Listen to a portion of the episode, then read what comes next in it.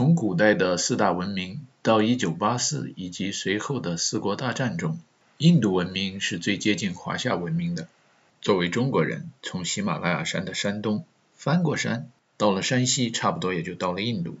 碰上第一个印度哥们儿啊，太好了，讲英语，来一段最简单的英语句型练习吧。What's this? This is a pen。不过这位印度哥们儿发音有口音，把 pen 说成了 ben。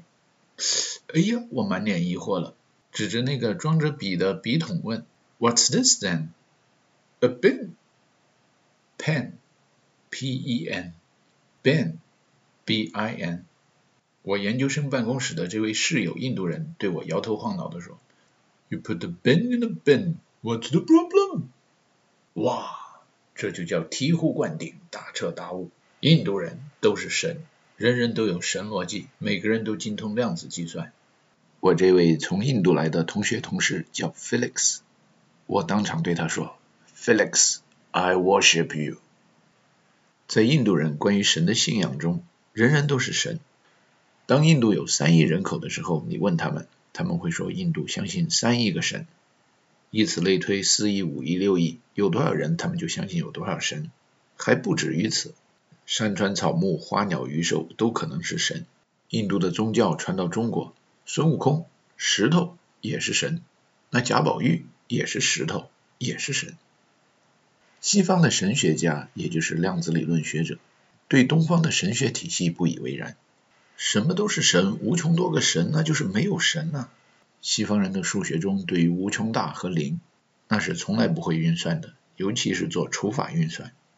西方人建立的日历中有公元前一年，有公元后一年，却没有公元零年，因为古代喜马拉雅山以西向西走得太远了，就不知道零是个什么数。今天的数学课本里仍然说零既不是一个正数，也不是一个负数。Behold, there's no God, and Dirac is his prophet。保尔·狄拉克用一根皮带变过一个魔术，Dirac's bell trick。证明零其实是可以分正负的，地球的南北磁极是可以颠倒的，电子的正负是可以转换的，所以保罗·狄拉克也是一个神。不仅在留取丹心赵汉卿的史册和教科书里充满了神，喜马拉雅山以东以西青藏高原附近的神学体系中，日常生活中偶遇某人也可能是个神。大学时放假回家，顺便出去旅游。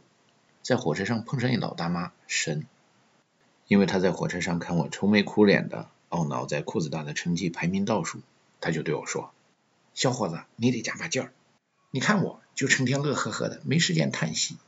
你要落后了，你就得急起直追，把每一分一秒都花在从四人帮手里把被耽误的时间夺回来，这样的有意义的努力工作中。”大妈说，她曾是内蒙古包头某工农兵旅社的学毛选标兵。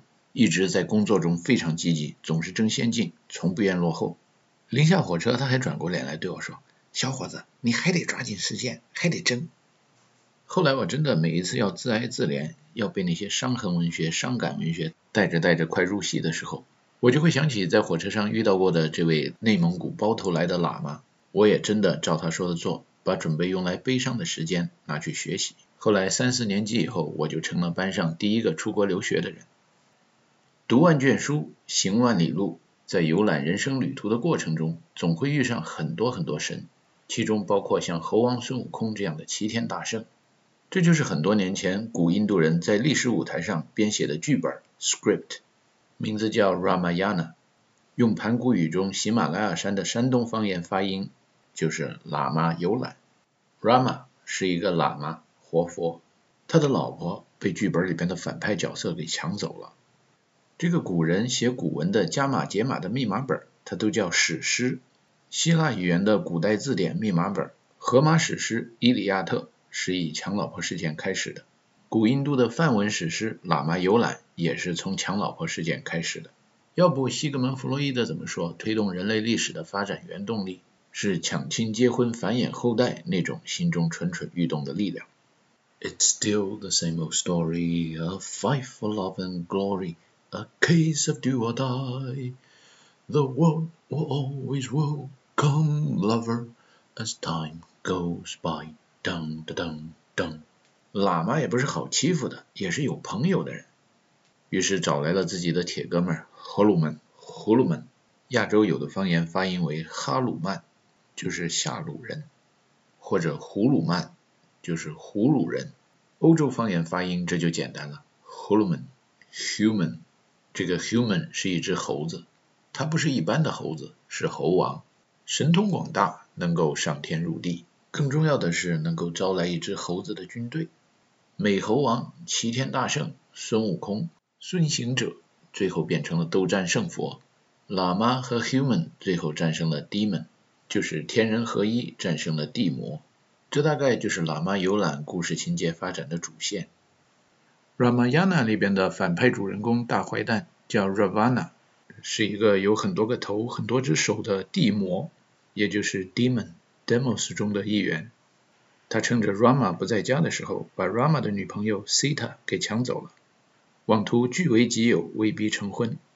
在 Ramayana 的史诗中，也就是量子编程盘古语编写的这段历史节目 program 之中，神通广大、能够上天入地的美猴王哈鲁曼，在 Ravana 不在家的时候，滋溜一下钻到了地宫中，见到 Sita，然后给这位女主人公建议：我这么神通广大，我把你背在我身上，嗖的一下飞回人间，然后你跟 Rama 团圆结婚，繁衍后代，有情人终成眷属。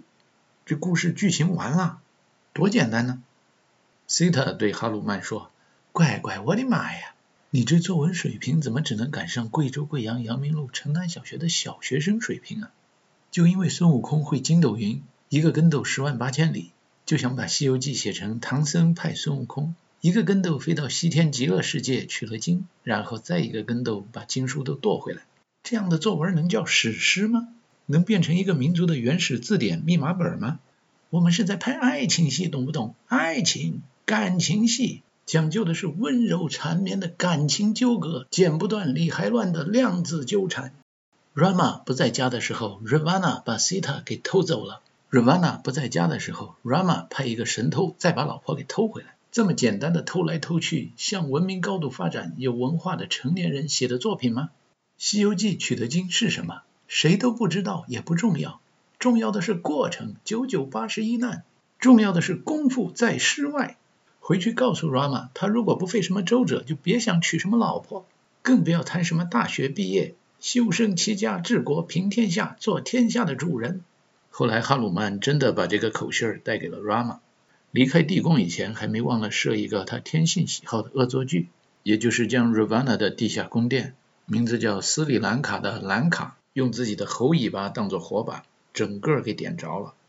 接下来史诗描写的就是天上人间和地狱混战一场，最后胜利属于人民。读音也是 Rama。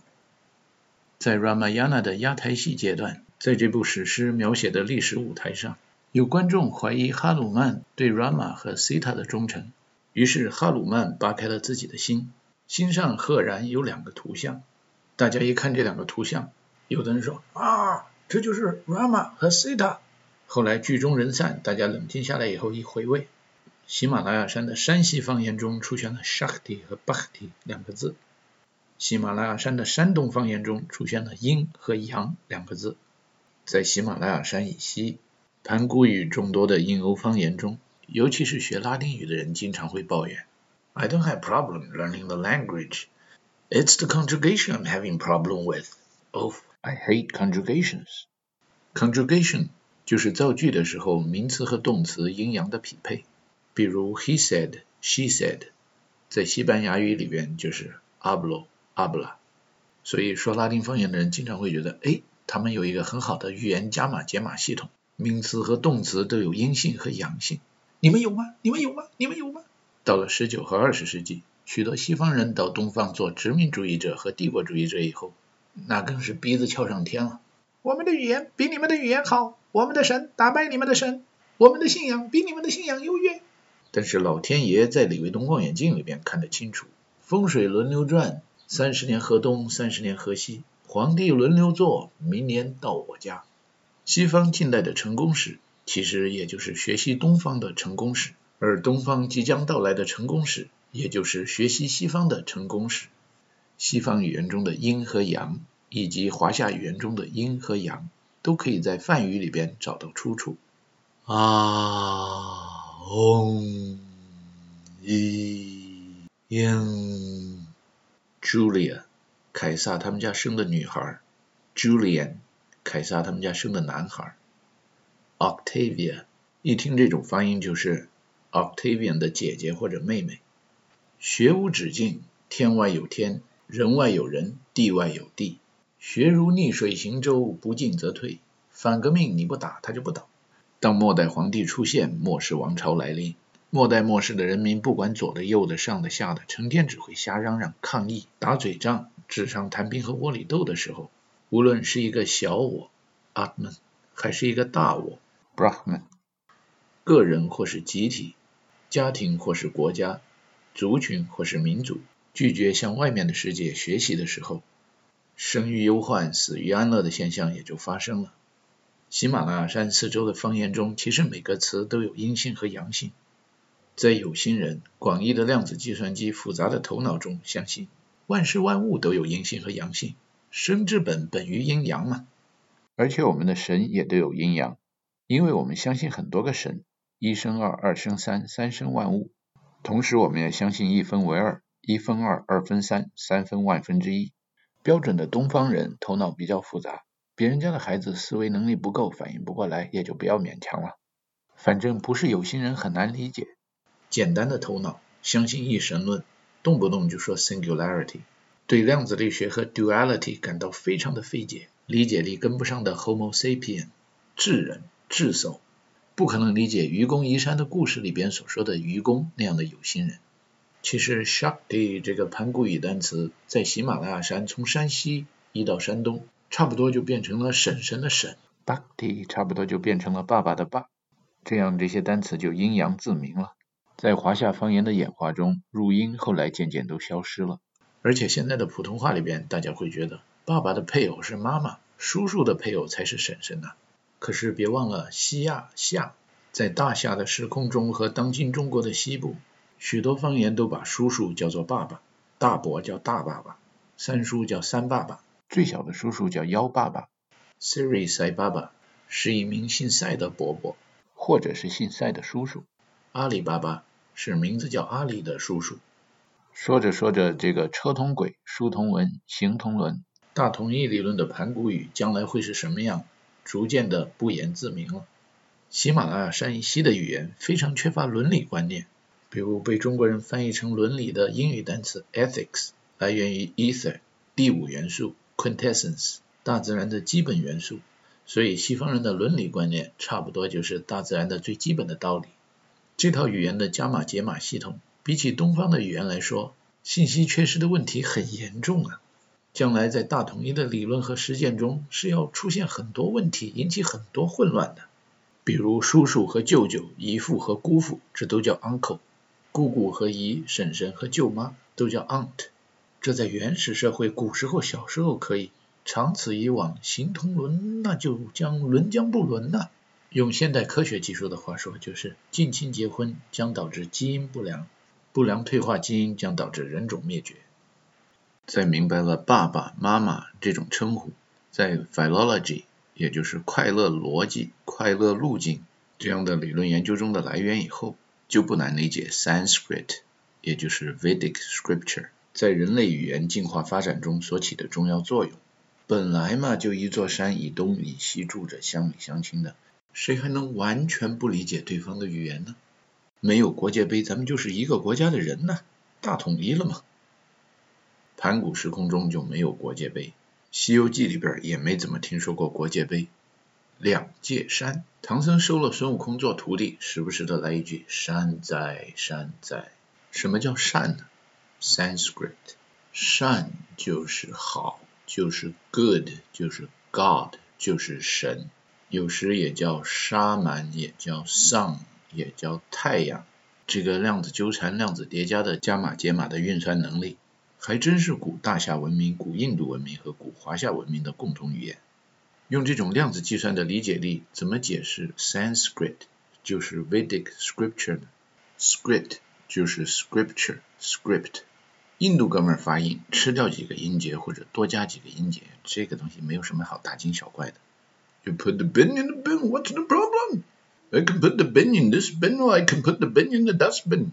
I can tell you now, my name is Felix, but I'm not Bainphilic, I'm Bainphobic. 在印度哥们儿不管发什么音， 一高兴随便解释个什么意义，都能够自圆其说的上下文中。太阳就是阳性，就是长辈的男子，就是爸爸。也叫 Vada，从德语中演化到英语变成了 Father。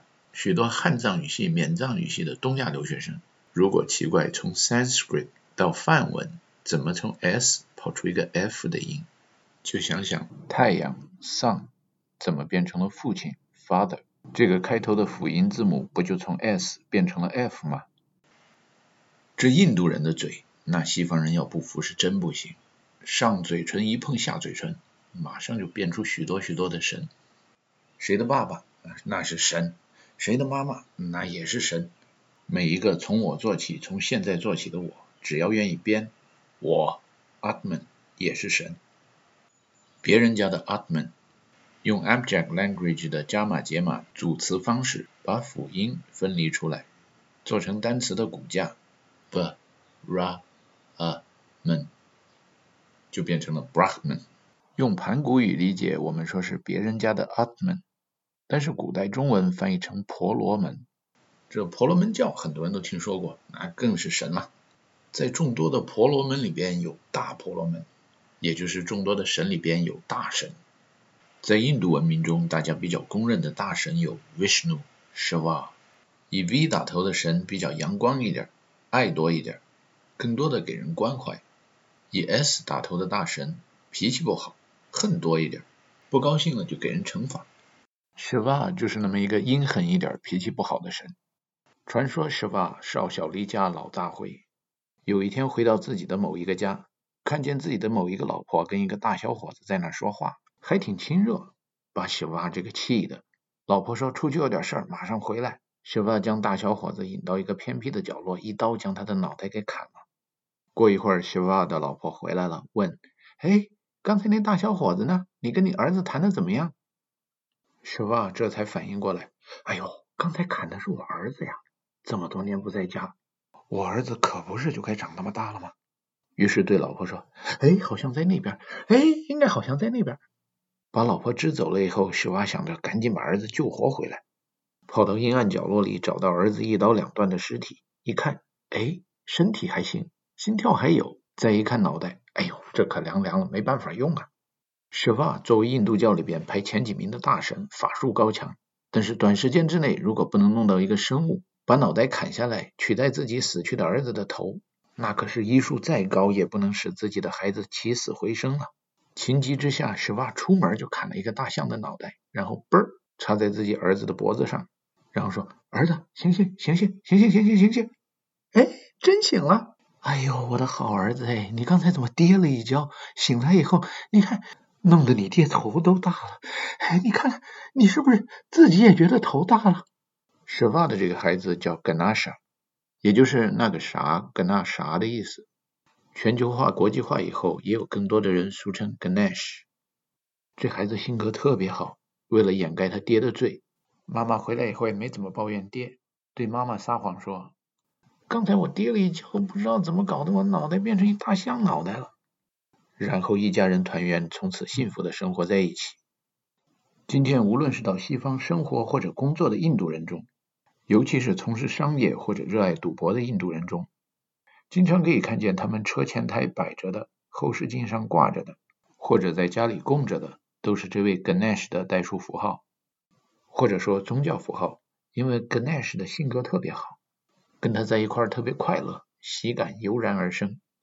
有西方白人劝那些印度人：“你要发财，你要成功，那得信耶稣啊，得靠耶稣啊。”印度教徒回答：“不，我们信 Ganesh，耶稣靠不住，Ganesh 靠得住。这个 ganacha 就是个人自己在那儿快乐的作者，个乐者三个字。ganacha 做了作者，那得写点什么呀？”写本什么天书，给信徒们做字典、密码本，让后代子孙们一代一代的传扬，就像什么荷马史诗、伊利亚特》《奥德赛》一样，印度人民已经有了一本史诗叫《Ramayana》。那么这第二本著名史诗怎么产生呢？听说有一个叫 Vyasa 的老者很能写，写了好多史诗。Vyasa 就是爸爸、爷爷、作者这几个字放在一块儿辅音的简称。反正这个阿拉伯人、印度人发音不能细想，不能深究，发音意思差不多就行了。有好事者就开始讲起故事来了。从前有座山，山上有个庙，庙里有个老和尚给小和尚讲故事。讲的故事是什么呢？从前有座山，山上有个庙，庙里有个老和尚，这就是维亚扎。给小和尚讲故事，小和尚就是格纳扎。讲的故事是什么呢？这个故事叫《马哈巴拉塔》。老和尚听说的能力比较强，小和尚读写的能力比较强。这就是时代的进步啊！原始时代的神话传说呢，都是传着说的。后来书写的工具慢慢出现了，就有人开始记下来了。为什么要说是格纳夏写下了这一切呢？我乐意，你怎么的吧？因为格纳夏性格比较好，一个群体里大家喜欢，就可以尊奉为神，往他脸上贴金。传着传着，大家都说 Mahabharat 是 Vyasha 口述的，Ganesha 笔录的。Maha 这个单词传着传着就变成了 Mega。就是魔幻和巨大那两个词的词源，比如开车的时候，冷不丁的听见收音机里传出一嗓子，Mega noventa ocho ocho punto ocho FM，就是这个九八八点八八的短波频率电台，做广告说他们有多么的火爆，用西班牙的印欧语言说他们的嗓门有魔鬼一般的巨大。但是说到 Barata，西方人很难理解这什么意思了。翻过青藏高原，也就是不周山，到了东面，到了山东，用汉藏语言很容易理解，Bharata 就是别人家的他，就指的印度人，就指的印度。所以 Mahabharata 这部史诗作为字典和密码本，对印欧语言、西亚语言，也就是夏语言和华夏语言，也就是东亚语言，有着桥梁和枢纽的作用。有了这些加码解码的线索之后。用盘古语来阅读和理解印度方言就比较容易了。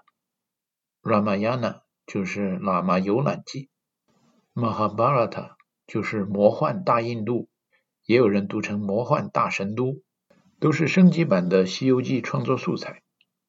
人类走出非洲，跨过不周山，奔向东海，越过太平洋，在李维东望远镜中能观察到的这段史诗般气势磅礴、波澜壮阔的艰难旅程中。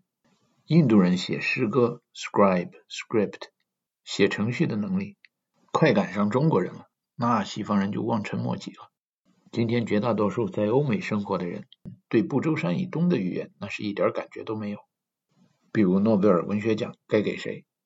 看了中文作品以后，看不懂，听不懂，哎，随便评一个吧。但是对于不周山以西的印度方言，还勉强可以理解那么一点。哎呀，听得懂，这个东西有感觉。一百多年前听到吉檀迦利，这个好上。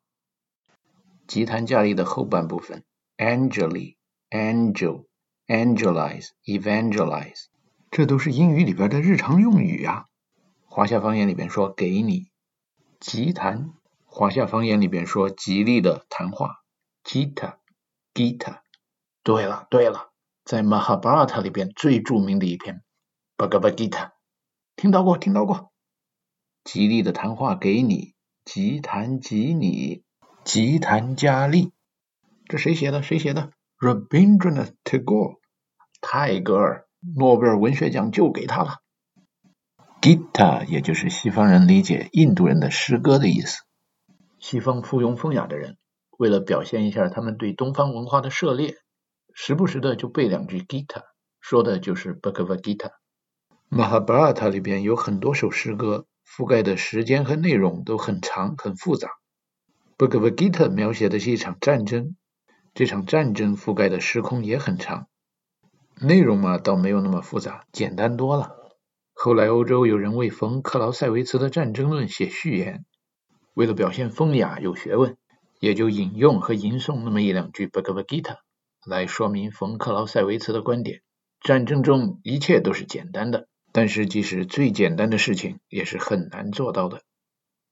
在第二次世界大战的最后阶段，美国在日本的广岛和长崎扔下了两枚原子弹，小子和胖子 （Little Boy and Fat Man）。但是只有两个子，两个子形成的是 duality，不能够不做实验就直接扔核弹呢，还得再来一个量子，三个子形成 trinity。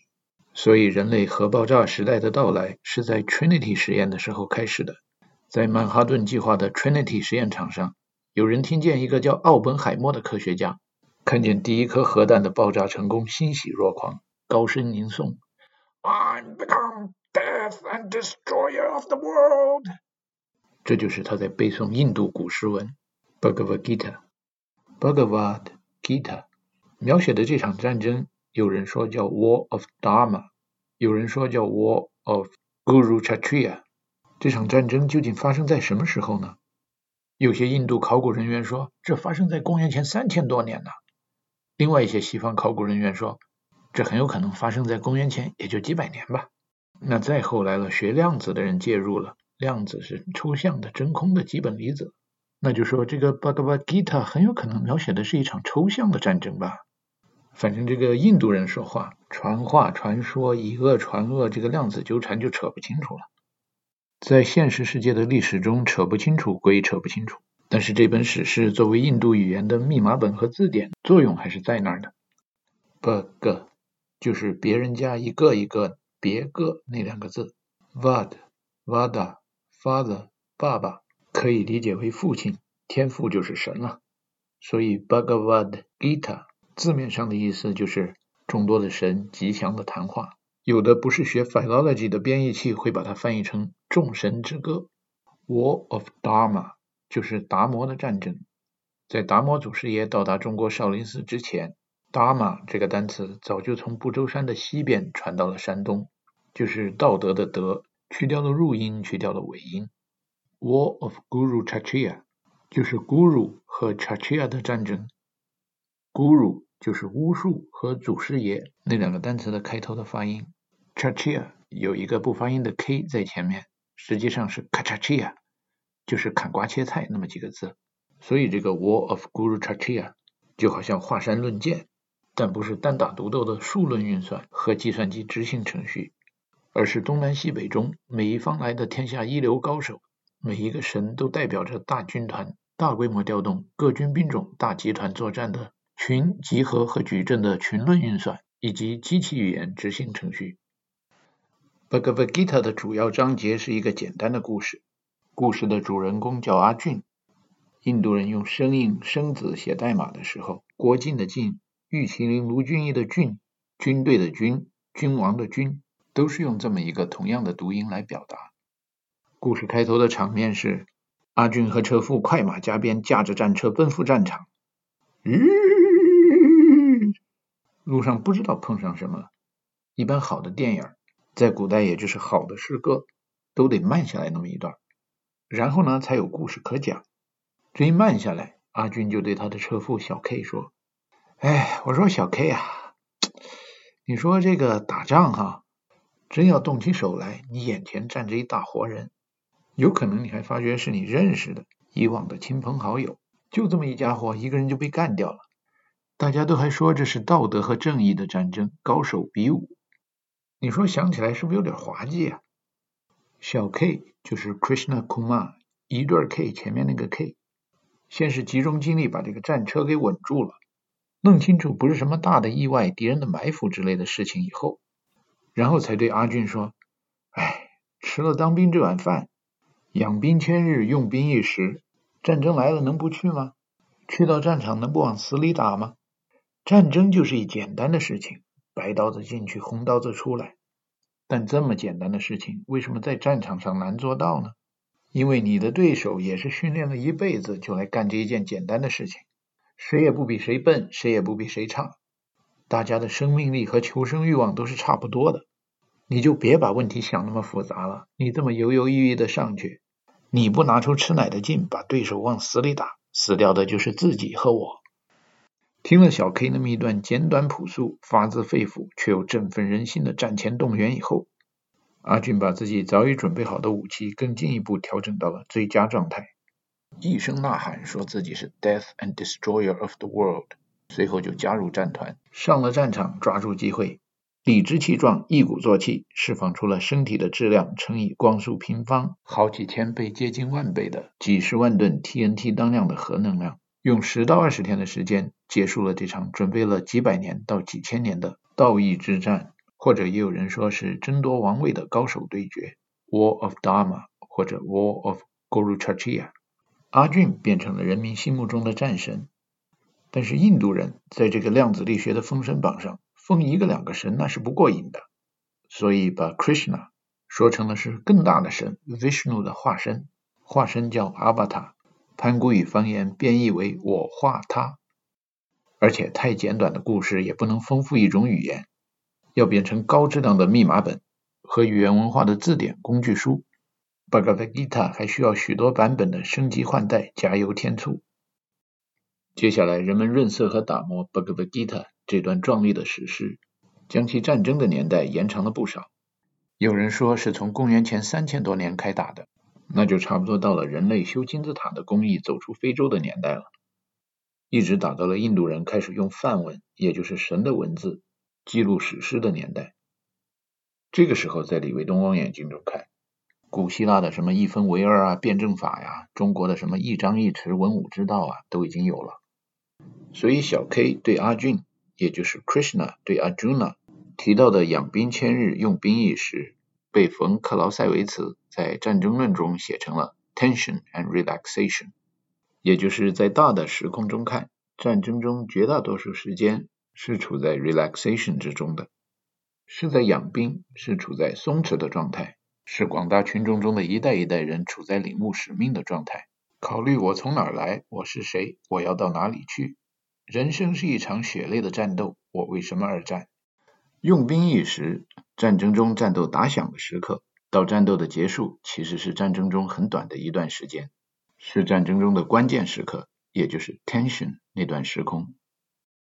战争的成败取决于一张一弛、一文一武、小我和大我，一分为二又合而为一，辩证的量子的思维和执行的结果，把这一段十天半个月的 War of Dharma 道德之战，或者叫 War of Guru Chachia（ 高手战士之战，还有人说就是古印度一场争夺王位的战争，像原子核一样切开做微观结构的分析，我们会发现 Bhagavad Gita 中。当时 Krishna 对阿俊所说的话，更多的是关于战争时刻那一瞬间的。作为军人，好像弓弦上的箭，当弓弦变得越来越紧张的时候，我们是处在松弛状态的；而当弓弦从极度紧张变到彻底松弛的时刻，便是我们的时刻。作为 Kachachia，I was born for this moment。人的生命看透了，只有两样东西，一个是臭皮囊，一个是使命。臭皮囊的生命注定是短暂的，意义不大的。而一个人是否完成天生的使命，定义了他的生命。我们每个人的身体很快都要消失，如果我们不能完成我们的使命，这一辈子就白活了。但是如果我们能够成功的完成我们的使命，我们就可以骄傲的说，我们曾经在这个宇宙中生活和战斗过。勇士们，自由发挥，去定义你的生命吧。随后，阿俊说了他是 Death and Destroyer of the World，拿上他的武器，率先冲入战团，杀了个地暗天昏。经过这番润色以后，印度文明的编程语言、词汇量和逻辑算法都增加了不少。今天人们能观察到的最明显的，可能就是印度的等级种姓制度 （caste system）。在欧亚方言的读音里边，c 和 k 经常是不分的，所以 caste 也可以说成是 cast。也就是撒网捕鱼的撒，普罗米修斯把火种撒向人间的撒。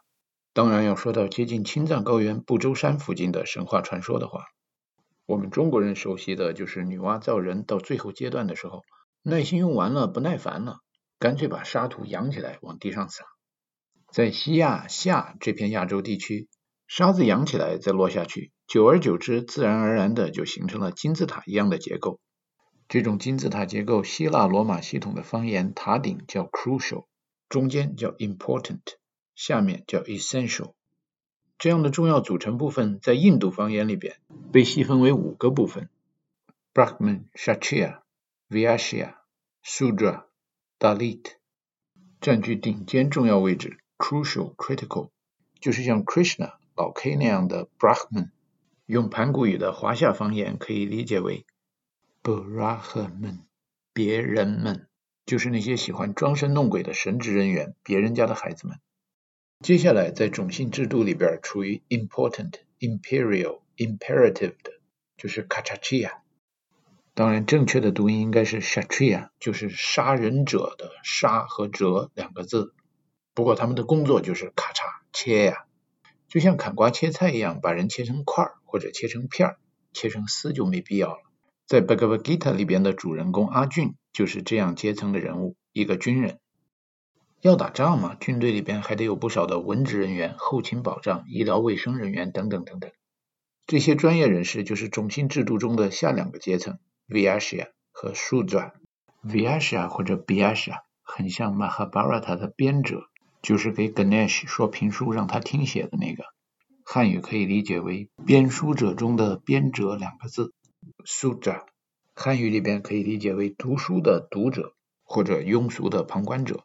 书和者两个字，然后就过渡到了种姓制度中最底层的 Dalit。这样的发音在汉语方言里可以理解为谁爱搭理谁搭理他，一般人都不搭理他。英语里把 Dalit 有另一种说法叫 outcast，就是 cast 到了外面或者撒到了外面，三教九流中都不入流。有的人用英语说这叫 untouchable，嫌他们脏，就是做清洁工或者做掏粪工人之类的这种工作的。社会的最底层人士，essential worker。善良一点的印度人其实应该是相信所有阶层的人都可以是大神的。比如像刘少奇同志，就曾经对掏粪工人施传祥说过：“我是国家主席，你是清洁工人，只是社会分工不同，但是地位应该是平等的，都是大神。”这就是中国文化跟印度文化，也就是西亚文化跟华夏文化接近的地方。但是因为以前人的寿命都比较短。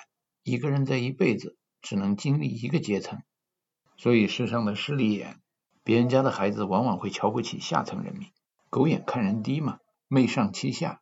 所以从古代一直到今天，Dalit 在印度往往受到歧视，因为印度发展的比较慢，人的平均寿命普遍比较短，跟一九四九年以前旧社会的中国一样，平均寿命活不到四十人就走了，这一辈子的使命也就完成了。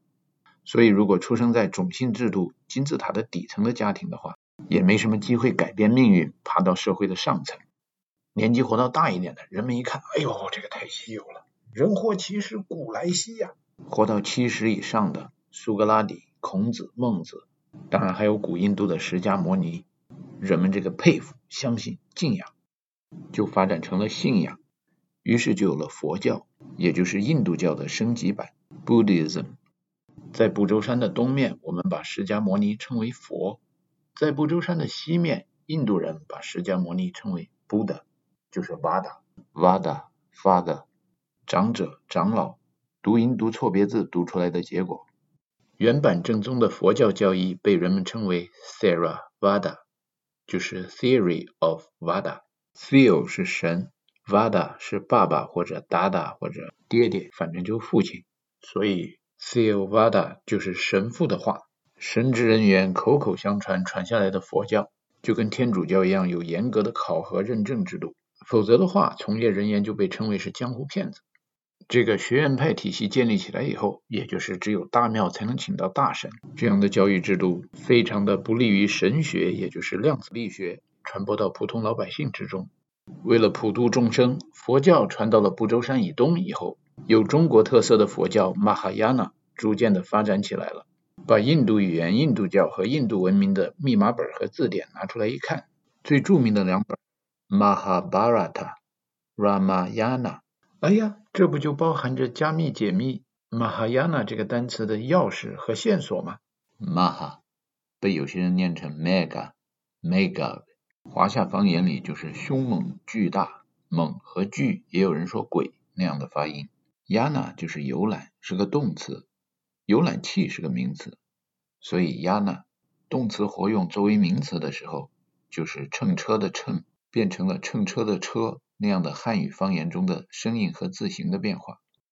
马哈亚纳就是大乘佛教，就是普度众生的佛教，就是劳苦大众的信仰。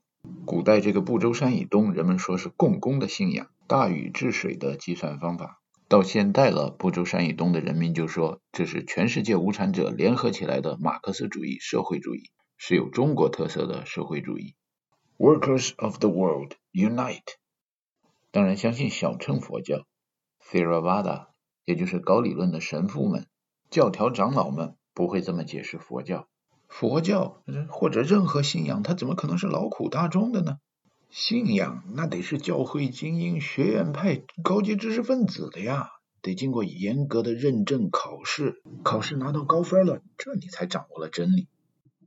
然后他们讲出原版正宗佛教的由来，哎。其实是一个更注重行动，而理论上远不如今天的量子神学思想发展和完善，那么的一个原始时代神学创始人的故事。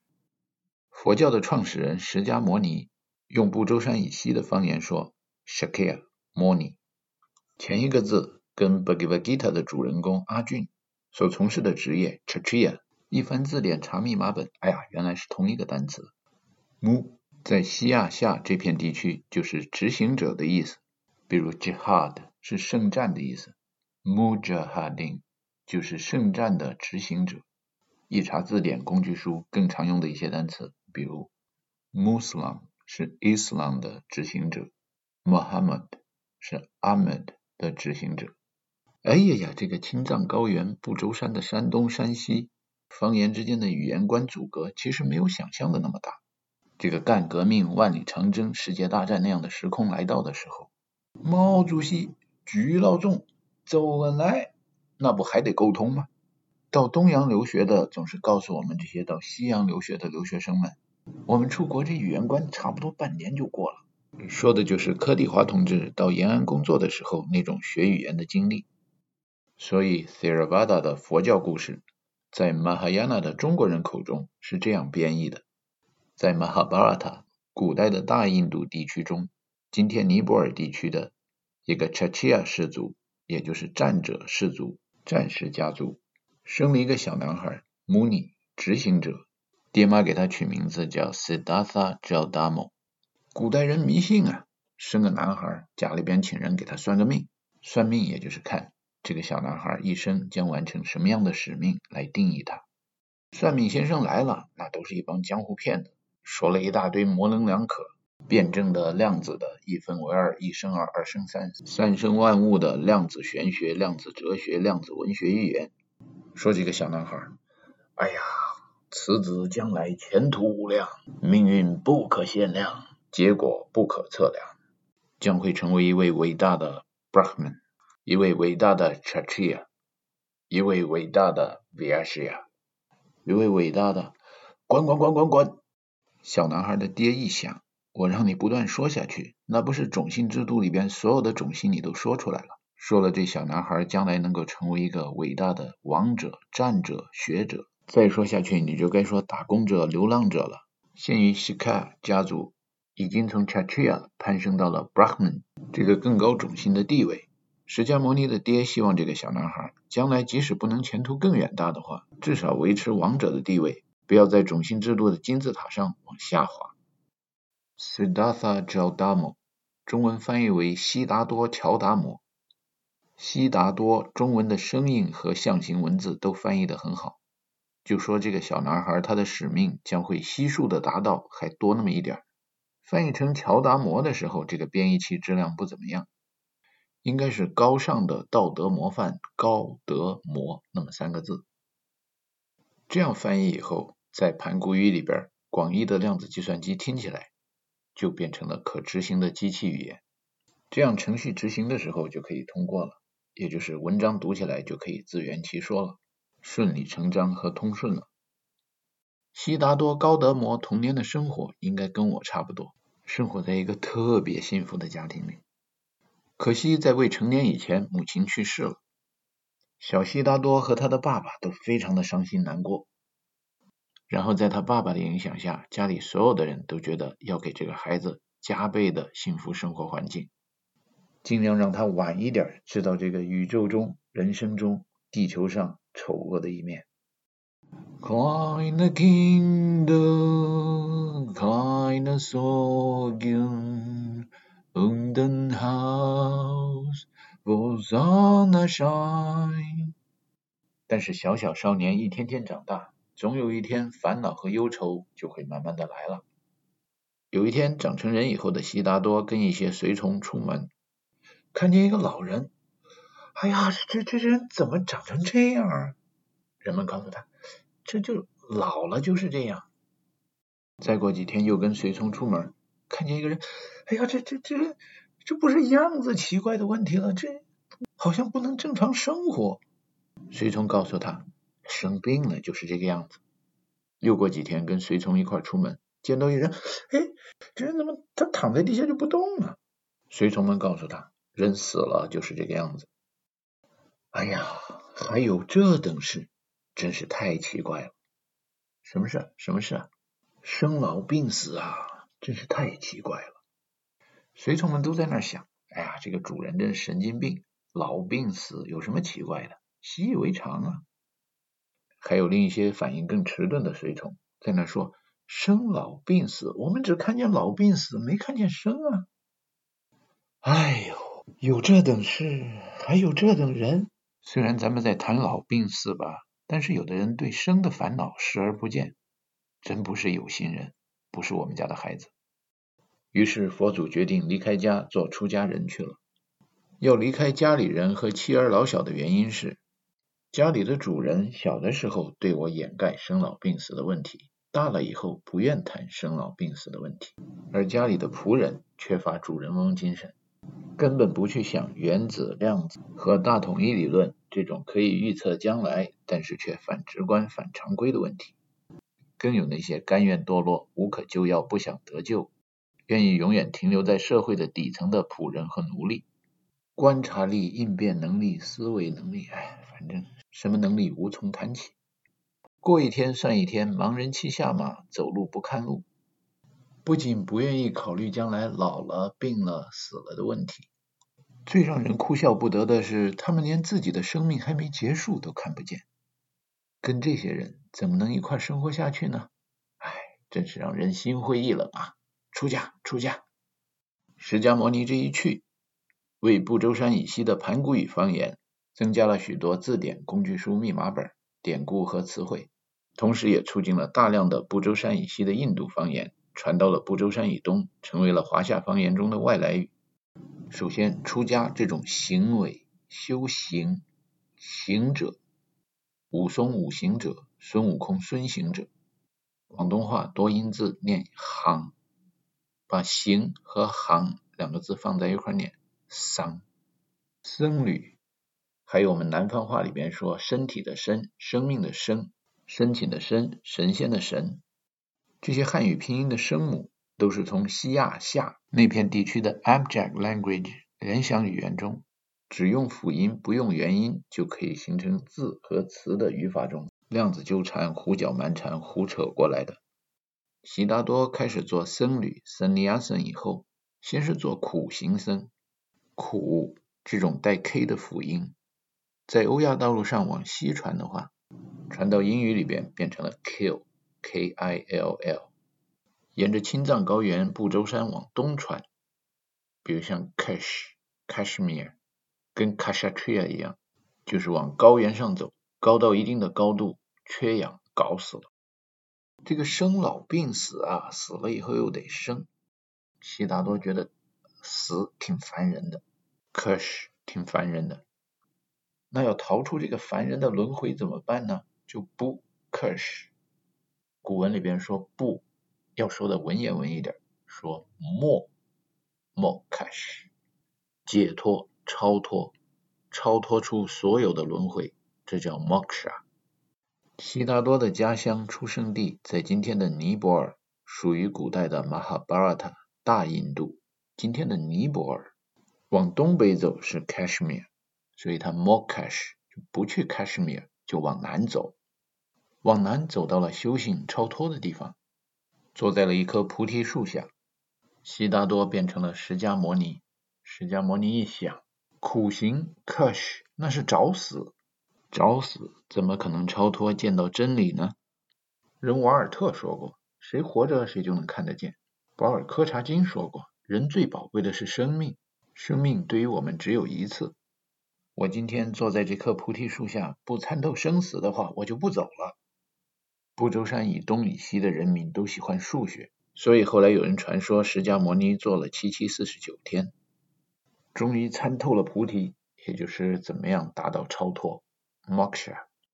跟随释迦牟尼的仆人们，有的人听说释迦牟尼变心了，不想做苦行僧了，哦，散伙喽，我们回去交差喽，就走了。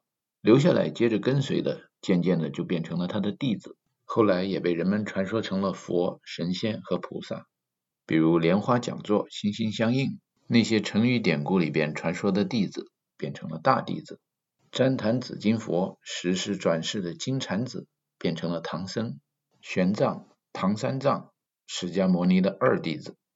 释迦牟尼不再做苦行僧了，就好像 Mohandas K. 甘地不再绝食了一样，活下来以后才能妙语连珠，为人类做贡献，说出了很多至理名言。他在菩提树下究竟说了什么，谁也不清楚。那是在古代印度，而且是神的语言，所以大家现在只能靠各种编译器来理解他当时说的什么。通过编译器编译以后，我觉得可以执行的有两种版本。第一个版本是俗话说的“酒肉穿肠过，佛祖心中留”版本，就是要好好生活，也就是中国人说的“自然而然中庸之道”。用现代人的话给佛祖配音，说起来就这样：人生苦海无边，做左派右派都不能得到超脱。只有按中庸之道修行，才能超脱，才能成佛。修行要戒掉贪嗔痴的毛病，才能度过人生的苦海，成功的到达超脱的彼岸。另一个版本，释迦牟尼参透菩提、看破红尘的成语故事，说的是他周围的学生们问他：“先生，您究竟参透了什么？看透了什么？领悟到了什么？”释迦牟尼叹了一口气说。唉色即是空，空即是色。一粒红尘，大千世界，花花世界，万亿时空。好，在李卫东望远镜中，遥远的两千多年后的时空中，William Blake 情不自禁地说：“To see a world in a grain of sand, and a heaven in a wild flower。”太好了，太好了，写的太好了！我就这么编译，打动人类，打动人心。唤醒人类，唤醒这世上所有的机器人，跟我一样情不自禁，闻鸡起舞，黄袍加身，身不由己的执行。Hold on, hold on, hold on, hold on。这是我的好朋友一对 K Krishna Kumar 的口音，他叫大家 Hold on，然后引出了本杰明富兰克林对于参透菩提这样的天书段落的人生领悟、理解、编译和执行。本杰明·富兰克林版的参透菩提，就是如今的中国和印度程序员在美国对佛教的领悟。It's all for the Benjamins。为什么我们要努力工作养家糊口，维持一家人的臭皮囊身体的健康？It's about the Benjamins。当我们一家一家的臭皮囊灰飞烟灭以后，我们曾经来到这个宇宙中的使命是什么？It's about the Benjamins。万事皆空啊！我们一辈子的奋斗和努力，都是为了印着本杰明·富兰克林头像的绿色的纸币。Theravada 挺好挺好，没有他们就不能保持佛教的纯洁性，保证理论的系统性、连续性和历史由来的完整。Mahayana 也挺好挺好，不能普度众生，那么一个宗教就不能为当地的劳苦大众服务，最终变成无源之水、无根之木，失去生命力。一对 K 认为的参透菩提其实是量子的，跟中华文明中的阴阳理论非常相像。第一个版本说的就是中庸之道，不要太苦行，也不要太过分享乐。第二个版本就是在花花世界中看破红尘，万事皆空，众生平等。至于在什么时候用哪一个佛教的版本来指导生活呢？用我奶奶的话说，要看场合。用我受教育以后，许多语文老师对我说的话说，就是要看上下文。在现实生活、物质世界、交朋友的场合中，中庸之道能使人得到很多益处。大德者，得其位，得其禄，得其名，得其寿。德就是 Dharma，这就是佛，Buddha 参透的 Dharma 菩提。释迦牟尼在菩提树下参透的达摩菩提的第二个版本是万事皆空。这种众生平等的版本是在精神世界思考和算计的场合应用的。众生平等吗？哎呦，那杀生罪孽可大了。别人跟我都是平等的，那杀生不等于杀自己吗？有人问 Mohandas K. 甘地你肯定非暴力的斗争手段能够战胜暴力的斗争手段？”甘地回答说。哎呀，我合计合计，我就觉着，这个暴力的人对无辜的人施暴以后啊，it did something to the entire humanity at the same time。人在做，天在看，信息爆炸、全球化的年代，全人类在李维东望远镜里边都看得清清楚楚。He's against the entire humanity, and the entire humanity is against him。哎呦，这玩意儿可了不得了，反全人类呀，那全人类也跟你反着来。释迦牟尼、如来佛、弥勒佛使一招翻云覆雨手，或者也叫翻天覆地掌，齐天大圣孙悟空都受不了，何况一般的妖魔鬼怪、凡夫俗子。小时候我在家里做小皇帝，齐天大圣孙悟空的时候，就曾经想象过这个如来佛手掌心到底应该有多大。按《西游记》的前后章节中的记载推算的话，应该是十万八千里。粗略的估算，人的手掌长度大概是身高的二十分之一吧。那么想象出来的如来佛的身高，如果用光的传播速度来表达的话，也就是几光秒吧。发挥我们不周山以东华夏人民的想象力，象为南岳大兽，我们想的就是动物园里边的大象，是物质的、原子的。不周山以西的西亚夏夏民族人民所想象的大象叫 Maha，就是 Mahabharata 或者 Mahayana 的 Maha。当然也有印度哥们儿，像 Felix 那样的印度哥们儿。口音特别重，连他们印度哥们儿都不知道他什么口音，就会把 h 发成了 g 的音，所以就会有 l'imagination g o v e r n e le monde，the imagination govern the world，这样带着盘古巨人色彩的信仰。imagination 想象力，想的就是 image，也就是 Felix 发音说的 image，这么一种南岳大兽。既然众生平等，每个人都有自己观察宇宙的坐标系，而且坐标系之间又没有高低贵贱之分。那就仁者见仁，智者见智。对于 Maha 这种在脑海里想象图像的像子，其实也就是感知图像颜色的光子了。古印度人是这么描述的：有一只大象被牵到了七个盲人之中，大象饲养员对七个盲人发问：“你们说光子到底是一种什么样的量子？”这就是瞎子摸象的典故。摸到了象牙的瞎子说：“这种量子叫锥子。”摸到了象鼻子的瞎子说：“这种量子叫绳子。”摸到大象耳朵的说扇子，在大象的侧面摸到象皮的说叫毯子，摸到象脚的说叫柱子，摸到大象尾巴的说这是鞭子，摸到象鼻子的出气孔的说这是绳子棍子，不对不对是刷子，反正量子可以是许多量子的量子叠加 （quantum superposition），只有在被人测量的时候才能发生量子塌陷 （quantum collapse）。最后缩小归一，在不同的场合得出不同的结果。就像薛定谔的猫是一只又死又活的猫，只有在开箱测量的场合下才知道是死是活。量子编译器在用于翻译的时候，说到的场合就是上下文，比如 M、G 这两个字母，在 Abstract Language 里边，在耶稣出生那个场合，三位东方的智者前来拜访，这些智者的职业的抽象化的基本粒子。说的就是 Magi 那种量子，Magi，magnificent，they are magic。耶稣长大以后到东方闯荡，行走江湖，选择的职业之一就是做 magician。耶稣往东走，向着 Mahabharata 大印度方向前进。这片地区在遥远的将来某个时空中被蒙古人给占领了。蒙古人建立的王朝叫 Mughal Empire，同样有着 M 和 G 两个辅音字母。蒙古人怎么会跑到印度来装神弄鬼统治这个国家呢？那是因为印度人民相信的大神特别多，而且在印度众多的宗教里边，说到大仙大神，动不动就会有人给你发这个“哦”这个梵语字母，结果弄的是西亚下整个那么一片广阔的区域，衍生出了阿弥陀佛、阿弥、阿门等等等等爱蒙人的宗教人士。屡试不爽的能够蒙蔽群众的咒语，蒙古人为什么叫蒙古人呢？因为他们相信的神叫 Mongol Tengri。这要用广东话那样的方言来说的话，就是满古天，也就是普通话里边说的万古天。在量子计算机的编译器出现以前，也有一些工艺比较落后的编译器把它翻译成长生天，给人的感觉是这样的量子纠缠不够紧密，不如蒙古天翻译的更加信达雅。在信息技术还不够发达的时候，不周山的东和西曾经有过一些著名的翻译者，也就是编译器。我们大家所熟悉的唐僧、玄奘，就是这么一个中国文化和印度文化的编译器。从山东到山西的，也就是上西天取经的著名的翻译者，除了玄奘以外，还有法显、易经。从不周山的山东到山西的，精通印度方言和中国方言的。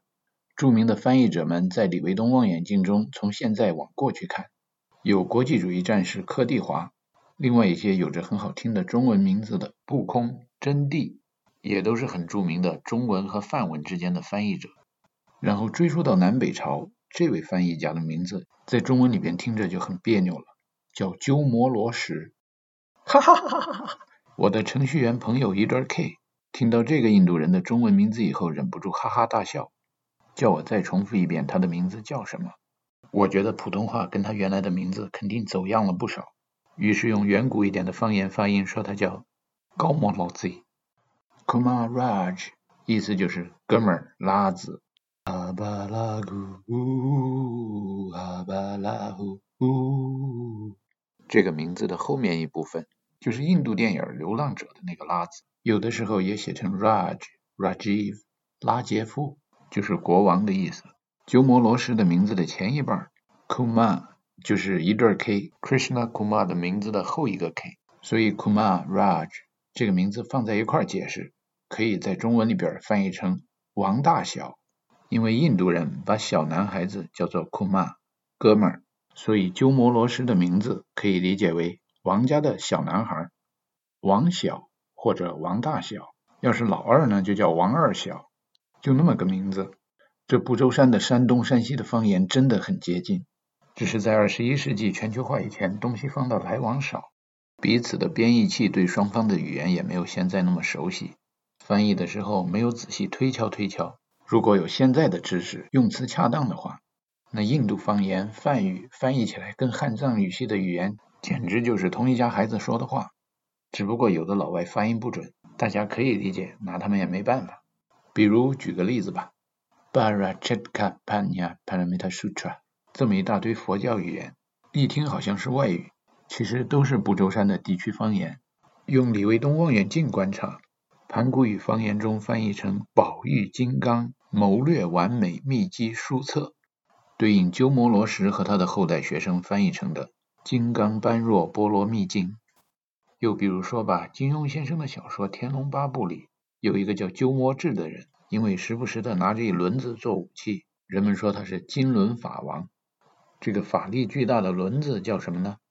不周山西部的方言叫 chakra，就是生命的轮子，生命的轮回。《黄帝内经》里边说，生之本本于阴阳，所以生命的轮子其实就是阴阳的轮子。八卦里边有人一运阴阳，天尊地卑，乾坤定矣。阴阳的轮子其实也就是乾坤的轮子，所以这个 Bhagva Chakra 其实也就是变化乾坤。天行乾，君子自强不息；地势坤，君子厚德载物。不周山以东的人，文字里边除了发音，还有图像。一看这乾坤的乾怎么变成了健康的健呢？哦，明白了，这梵语里边变化的乾坤，也就是变化的健康。反正这不周山山西地区的语言只有发音没有图像，那变化的健康其实也就是变化的气概，哎，都那么回事吧。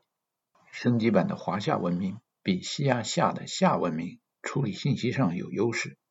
瞎子摸象，每一个瞎子摸出来的象都是一家之言。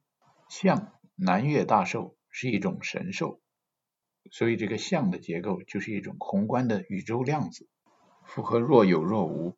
理论化、抽象化、真空的基本粒子这几条量子的定义，只是有一条许多人不能理解：量子都是微观的基本粒子，大象怎么能说是微观的呢？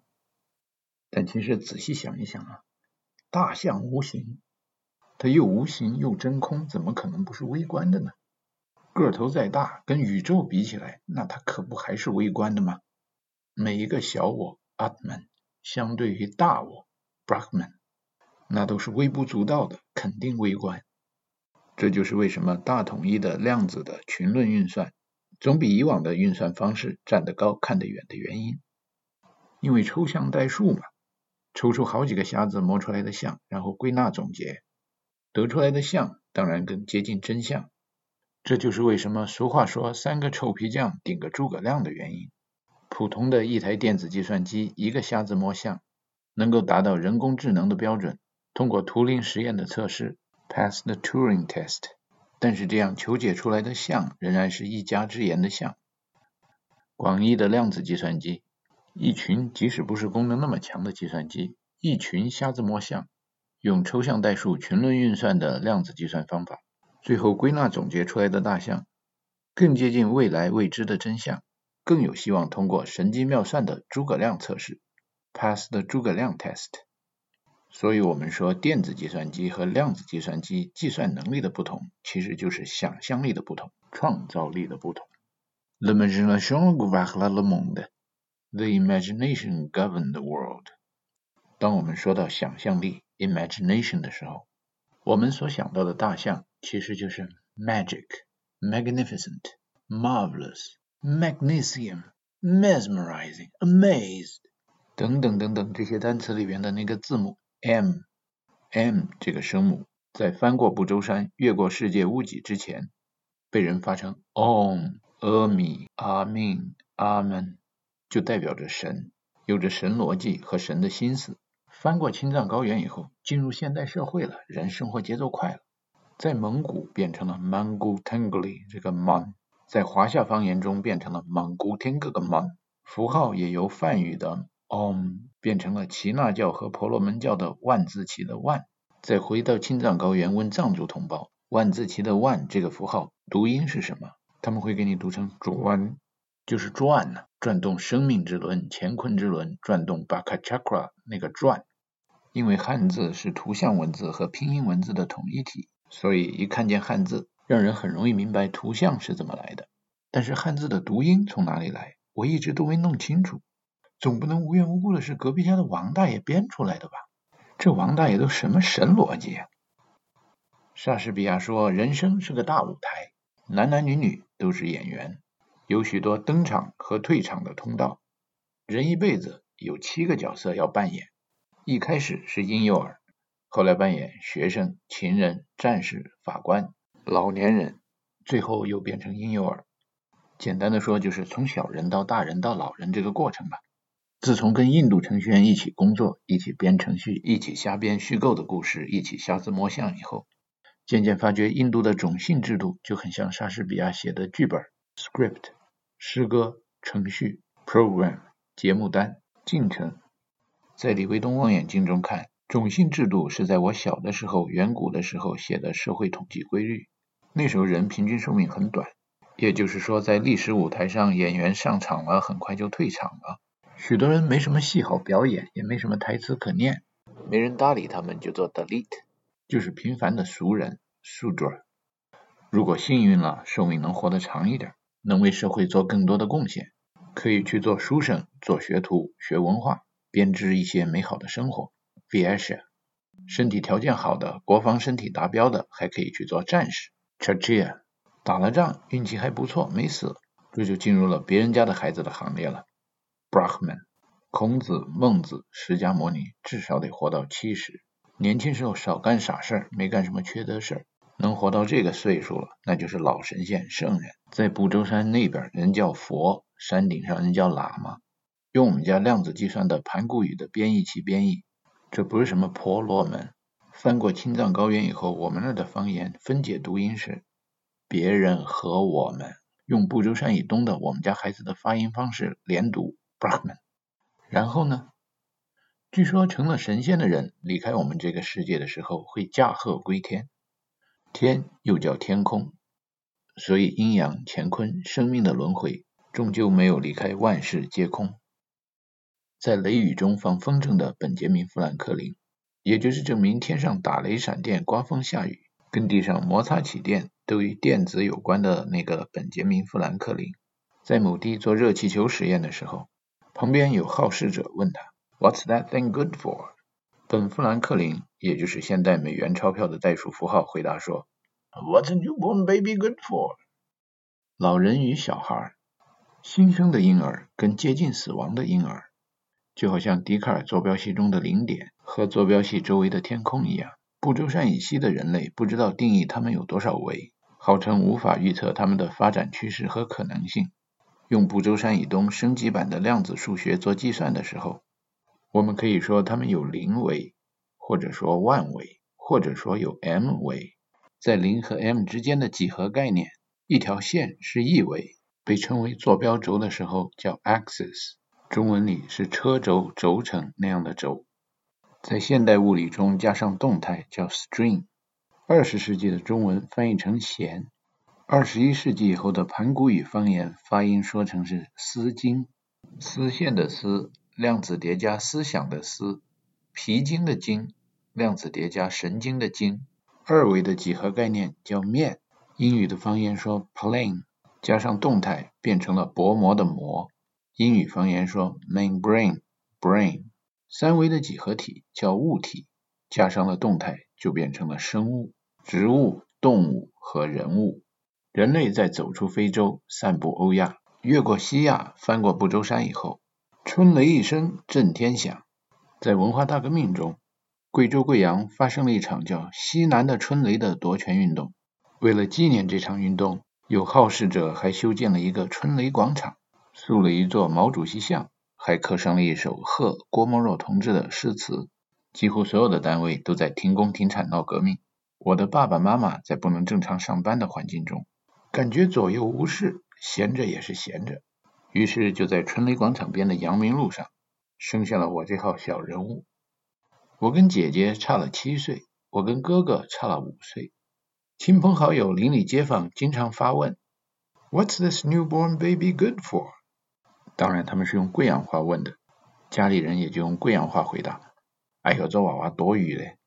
作为来到这个世界上的一个多余的小人物，我从小就像《Bhagavad Gita》里边描写的阿俊那样思考：来到这个世界上的使命究竟是什么？九六、九七、九八、九九、一百。还记得我小时候学数数，第一次数到一百的时候。姐姐兴奋地告诉我：“哎，三娃儿会数一百哦。”然后姐姐神秘地告诉我：“三娃儿，我告诉你，一百个一百就是一万。”我深有感悟地说：“啊，那毛主席万岁，就是说毛主席要活一百个一百岁。”姐姐脸色一变，严肃地对我说：“三娃儿，你这鬼娃娃，成天讲鬼话，你这样鬼讲实讲的，要把我们全家都变成现行反革命的。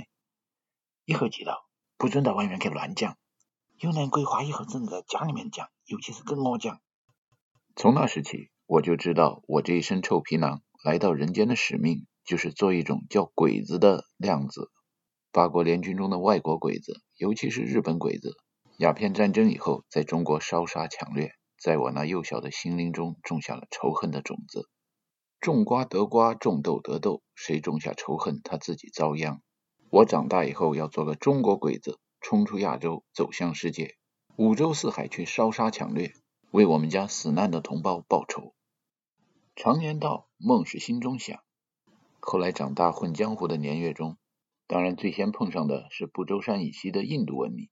有时在心中碰上了马汉达斯甘地，地地道道的老江湖。他说，以暴力的手段烧杀抢掠，就像笑傲江湖中的于沧海想要抢夺辟邪剑谱一样。引得全人类羡慕嫉妒恨，得罪了全人类还能有个好下场吗？人类文明必然是进步的嘛，谁落后谁挨打。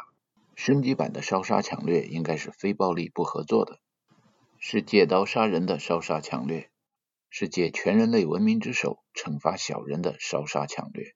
当然这是战略上的规划，具体说到战术上的实施方案的话，可以参见东方快车上的谋杀案，还有听一听。公不见丁建阳董卓之是否的典故。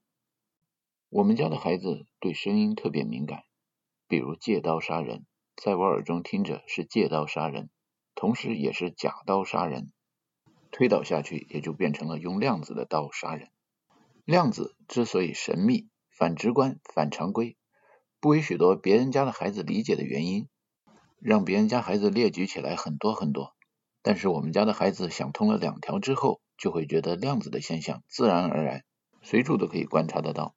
然后我这一辈的兄弟姐妹就都成了量子力学的爷爷和奶奶了。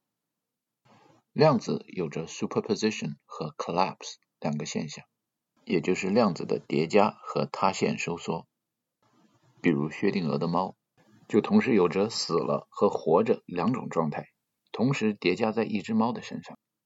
究竟这只猫是死是活，要等到开箱测量的时候，这只猫的形象塌陷收缩 collapse 到一种状态，于是我们得到一个准确单一的结论：这只猫是死的，就不可能是活的；是活的，就不可能是死的。把猫的形象放大。对于非生物来说，就很像是一只大象。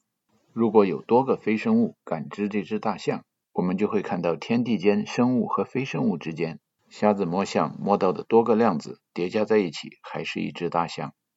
而每个非生物自己摸到的那种量子，他们会以为单一的大象就是整个大象。在李维东望远镜中看，相对的说，落后的生物就是别人家的孩子。进步的生物就是我们家的孩子，落后就要挨打，落后就要被人家开除球籍，落后就被动，先进才能主动。不同家庭出来的孩子，非我族类，其心必异。不幸的家庭培养出来的孩子，是听不懂我们幸福的家庭培养出来的孩子说话的。我说的是鬼话，鬼神之间通话的时候，旁人是听不懂的。我们家亲戚曾经注意到，无论在多么喧嚣的人群之中。怎么逼我，我也很难叫出我哥和姐的学名大名。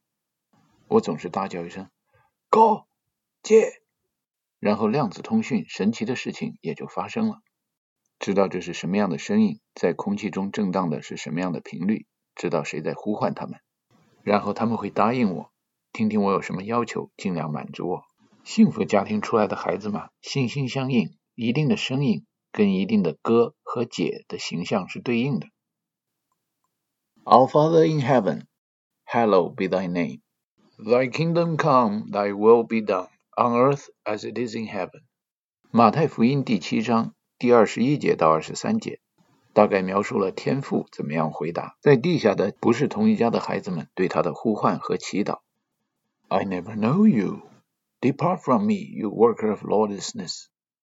过去的历史已经证明，一家的人才能听得懂一家人说的话。在我们将来的宇宙时空中，不是我们家的孩子听不懂我的语言，也就是我所说的鬼话和神话。但是我们家的孩子听了就觉得，哎呀，知音啊！在李维东望远镜中看，能看见姜太公钓鱼，愿者上钩那种姜太公和周文王的知遇之缘。当姐姐所领导的研究所里有一个研究员叫彼得 R.C. 得了诺贝尔奖以后，我对姐姐说。哎呀，这个别人家的孩子觉得上了《封神榜》的神，看来也不怎么样嘛。居然离我们家孩子那么近，就好像那次李政道从我身后走过，我都没把他当成是李政道一样。看来被大众追捧的神和偶像所具有的能力，其实按照众生平等的原则，百分之百的人类也都具有。可惜按照一分为二的原则，只有百分之五十的人类能够充分发挥他们的潜力，成为我们家的孩子，也就是别人家的孩子传说中的别人家的孩子。我们家的孩子 Atman，别人家的孩子和我们家的孩子 Brahman，Atman 小我，Brahman 大我。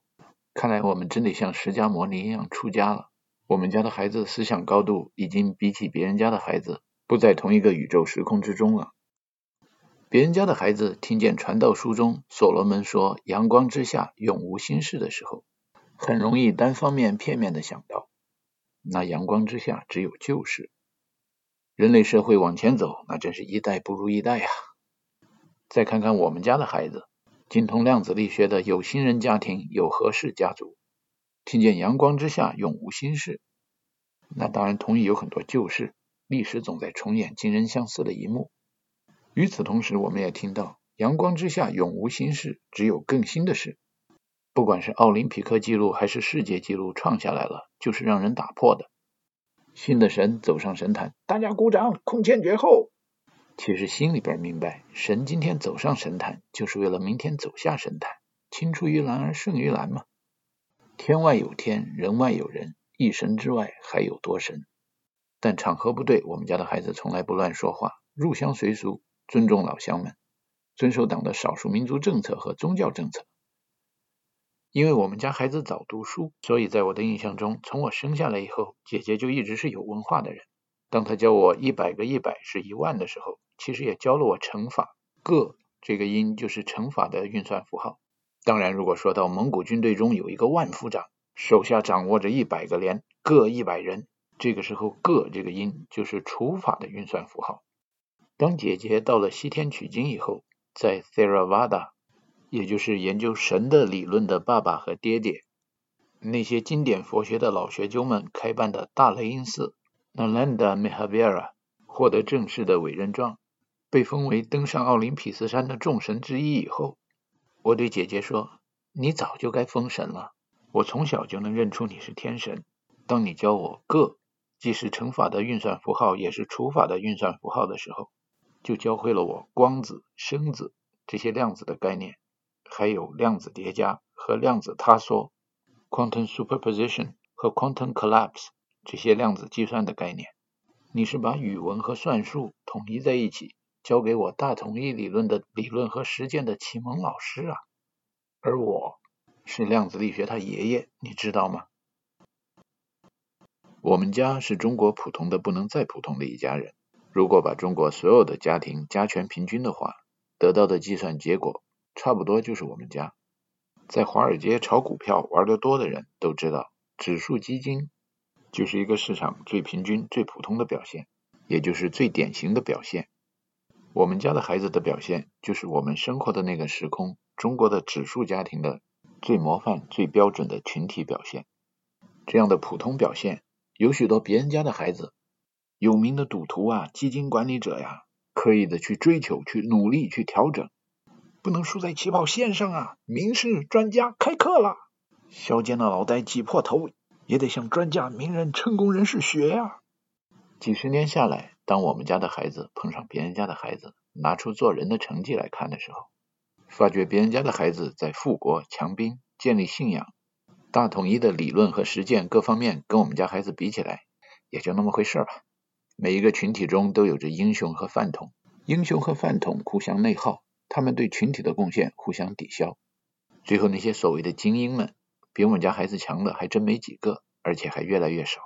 这种现象就好像华尔街绝大多数炒股的所谓专家们，最后的成绩都会比指数基金差。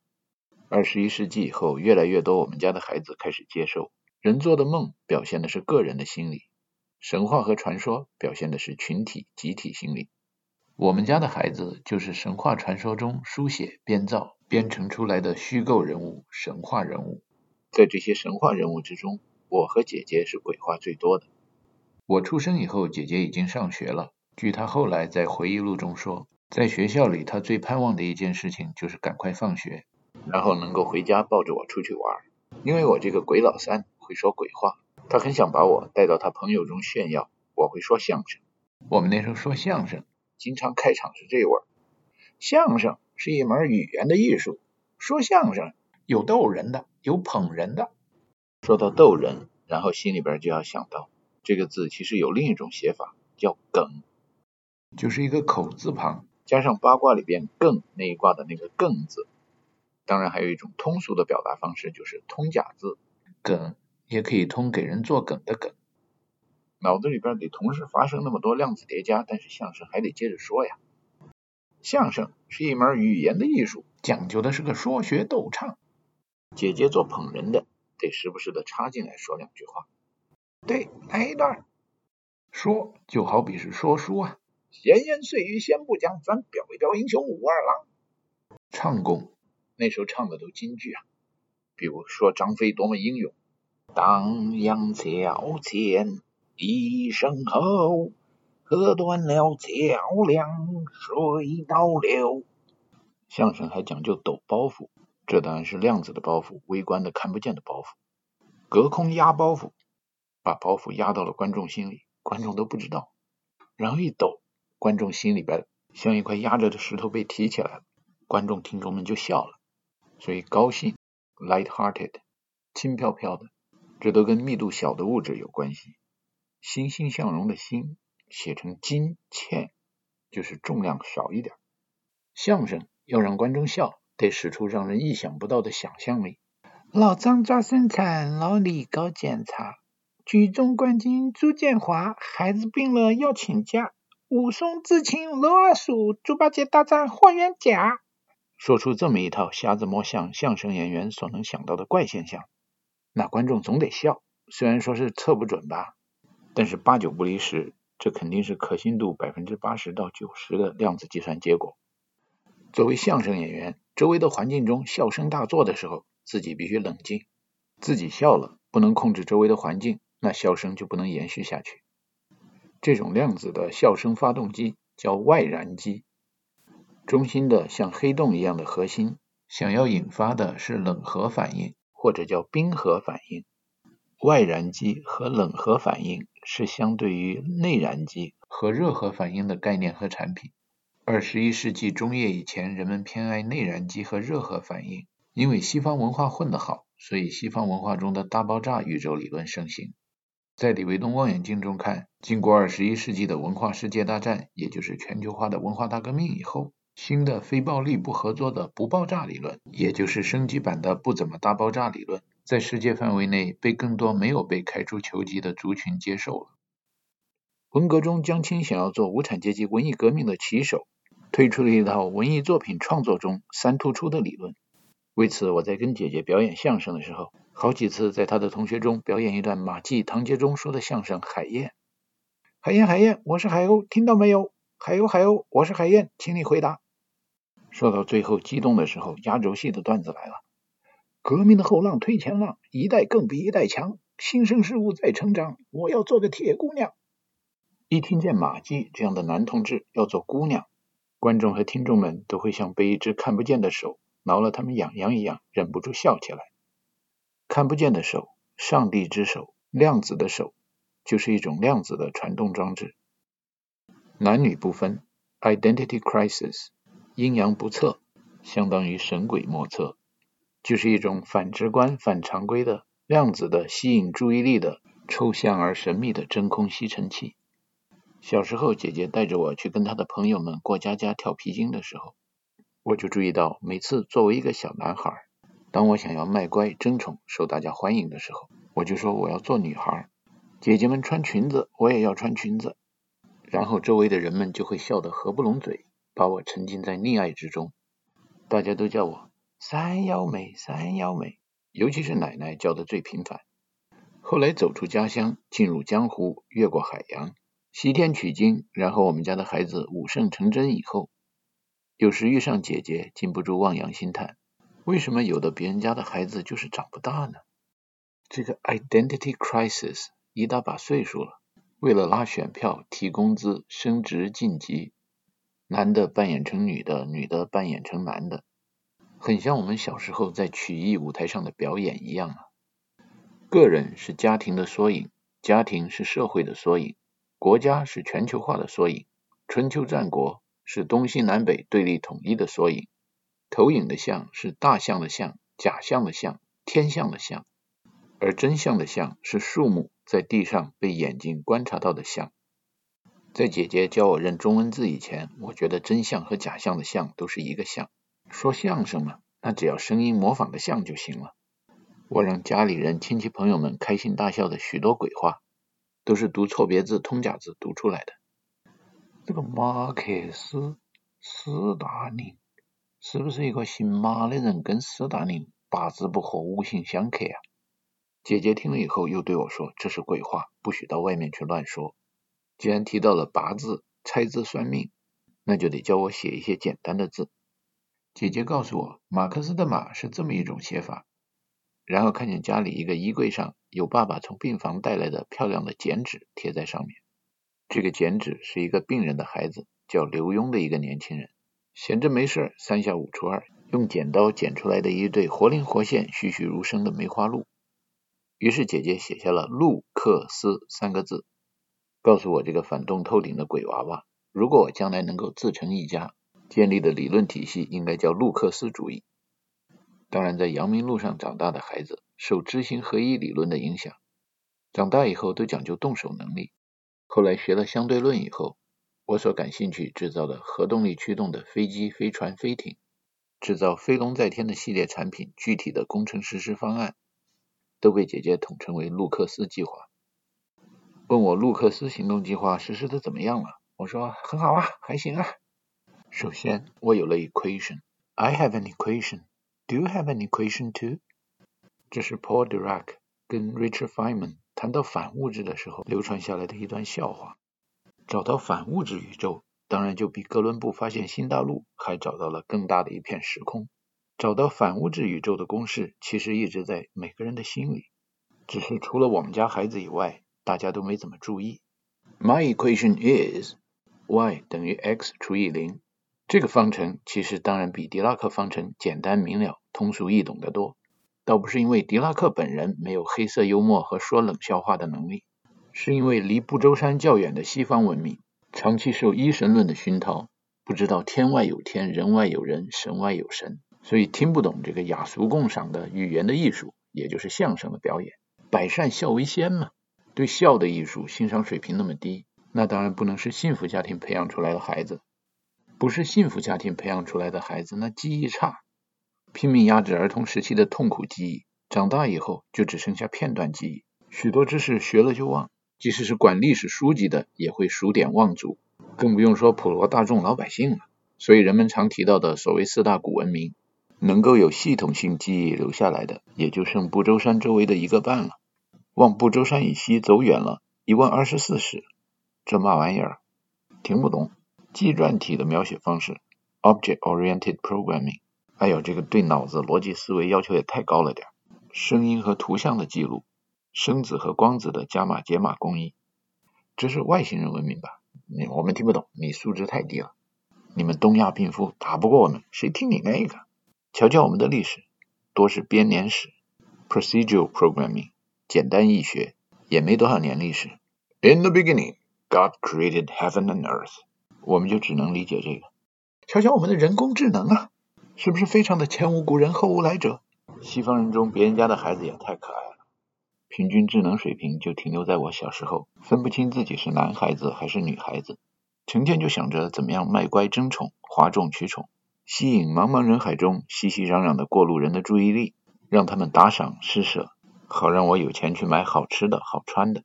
这么一个相对来说刚走出伊甸园。但是离穿开裆裤还不太远的知识和思维能力水平。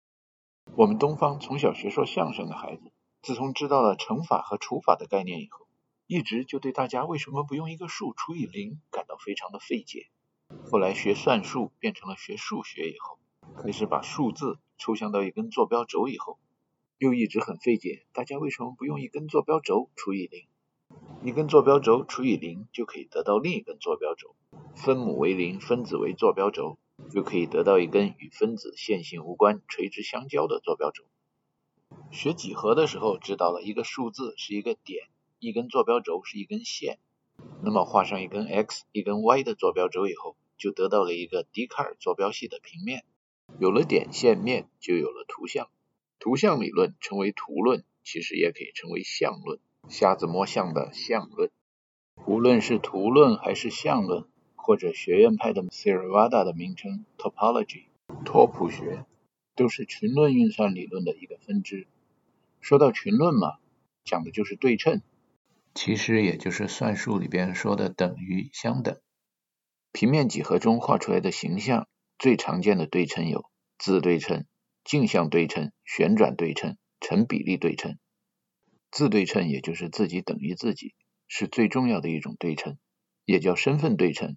Identity symmetry，所有其他的对称运算和求解方程，最后一步都是需要得到 identity operation identity symmetry。二十世纪，人们试图统一相对论和量子力学，发展出了一种理论叫 string theory。但是西方的哲学家、科学家和普罗大众，因为没有相声这种语言的艺术，所以对这种理论说不清道不明，不能够雅俗共赏。也就没法应用到实际生活中。Stephen Hawking 在《时间简史》的最后说：“大统一理论应该是一个 philosopher scientist and ordinary people，能够雅俗共赏、妇孺皆知的理论，就如同白居易写的诗一样，老妪能解，应该是通俗易懂、浅显易懂的一些说法，像三皇五帝的发明一样，后代的男女老少都能够应用在日常生活中的遮风避雨、点火做饭、看云识天气等等等等的生活常识和小技巧。That would be the ultimate triumph of human reasoning, for we would know the mind of God. Reason 讲道理，这个单词源于 ratio，相关的词的发音还有 ration rational，也就是说群论里边复杂的成比例放大或缩小的计算，就是有路径可循，可逻辑推导，复杂的各种对称混在一块儿。会把坐标系弄得像一团乱麻，自对称、镜像对称、旋转对称同时发生。最重要的是还成比例的缩小和放大，使得坐标系显出动态，然后再平移转换，就好像会走路、会跑步、会翻跟斗一样。简而言之，归纳起来说，动态的大统一理论的坐标系就是一颗心脏，一颗跳动的心。心脏的外面包着一层心肌 （cardio muscle）。就是 Bhagavad Gita 里边 Vishnu 的 Avatar 马车夫 Krishna 对战士阿俊所说的臭皮囊。孙悟空的原型哈鲁曼在 Ramayana 之中，最后为了向众人表明心迹，显示出他心中阴阳变换的符号 Sita 和 Rama。有人说是 Bhakti 和 Shakti。哈鲁曼所要切割然后扒开的也是这种有弹性的心肌 Cardio muscle。心肌是人体内特殊的一种肌肉，不同于人体内另外两种肌肉——横纹肌 （skeletal muscle） 和平滑肌 （smooth muscle）。相较于体内其他内型的肌肉来说，心肌更不容易疲劳，因为心肌一张一弛，会自我调节劳动强度，会休息。心肌所包裹的器官更接近永动机。在现实生活中，心肌的每一丝、每一缕。如果质量好了，可以使心脏变成百年肌、百岁肌，也就是现实世界中相对的永动机了。我们长大的时候，听人们说学好数理化，走遍天下都不怕。怕什么？怕死呗。心脏不跳了就死了。在二十一世纪信息爆炸、全球化的今天，数理化进化成了大统一理论 （Theory of Everything），不怕死的要求也提高了。从学好数理化，走遍天下都不怕，变成学好 everything，走遍天下都不怕。这个 everything 的理论，据很多别人家的孩子说，叫 string theory。我们说相声的谐音把它说成叫丝巾理论，思思维的思，筋筋斗云橡皮筋的筋，思维的橡皮筋啊，丝巾理论。其实每一根丝巾。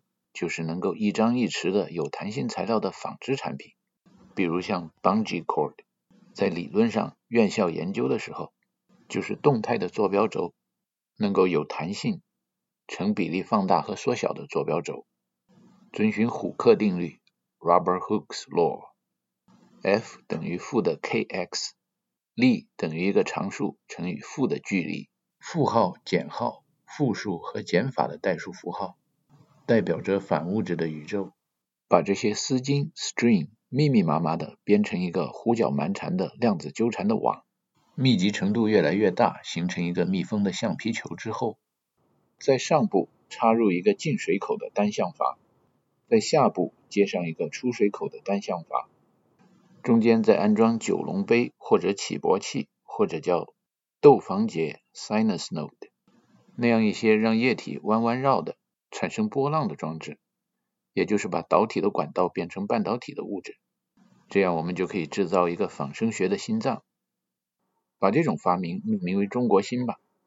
其实这种仿生学装置是模仿远古生物的心脏设计的工作原理不太复杂的产品，所以制造这种心脏的工艺难度估计比构木为巢、钻木取火、阴阳算命、有巢氏随人氏。和知生氏的发明难度相当，或者还小一点，因为大自然、老天爷、土地爷和盘古爷爷在三皇，也就是天皇、地皇、人皇，有巢氏、随人氏和知生氏，把他们的创造发明介绍给人间以前，心脏这种创造发明就已经在地球上早早的推广普及了。不过别人家孩子记忆不好啊，所以我发挥我这个记忆比较好的特长给想起来了。自从盘古开天地、三皇五帝到如今，这个 theory of everything，也就是 everything 的历史啊，我们家孩子记录的比别人家孩子长远多了。我们家以前是从非洲这么走过来的，因为以前纸张是稀缺资源，所以以前我们这个家族史记录中有许多空白。在非洲，我们这个家族史的好多记录都在石头上，比如像金字塔斯芬克斯雕像里边留着的量子语言记录。走出中东以后啊，在苏美尔那些地方有一些记载，留下了一些线索。后来那家亲戚好像不是特别幸福的一个家庭，所以大家没有快乐，不笑，不懂笑的艺术，不说相声，不发展曲艺，因为子孙们不爱笑，不善于团结互助、活泼英勇。所以，埃及的古代文明、苏美尔的古代文明，后来慢慢的子孙们都不怎么记得了。但其实盘古文明一直是在他们之中的。这亲戚家孩子记不住，只有我们家孩子帮他们填补空白了。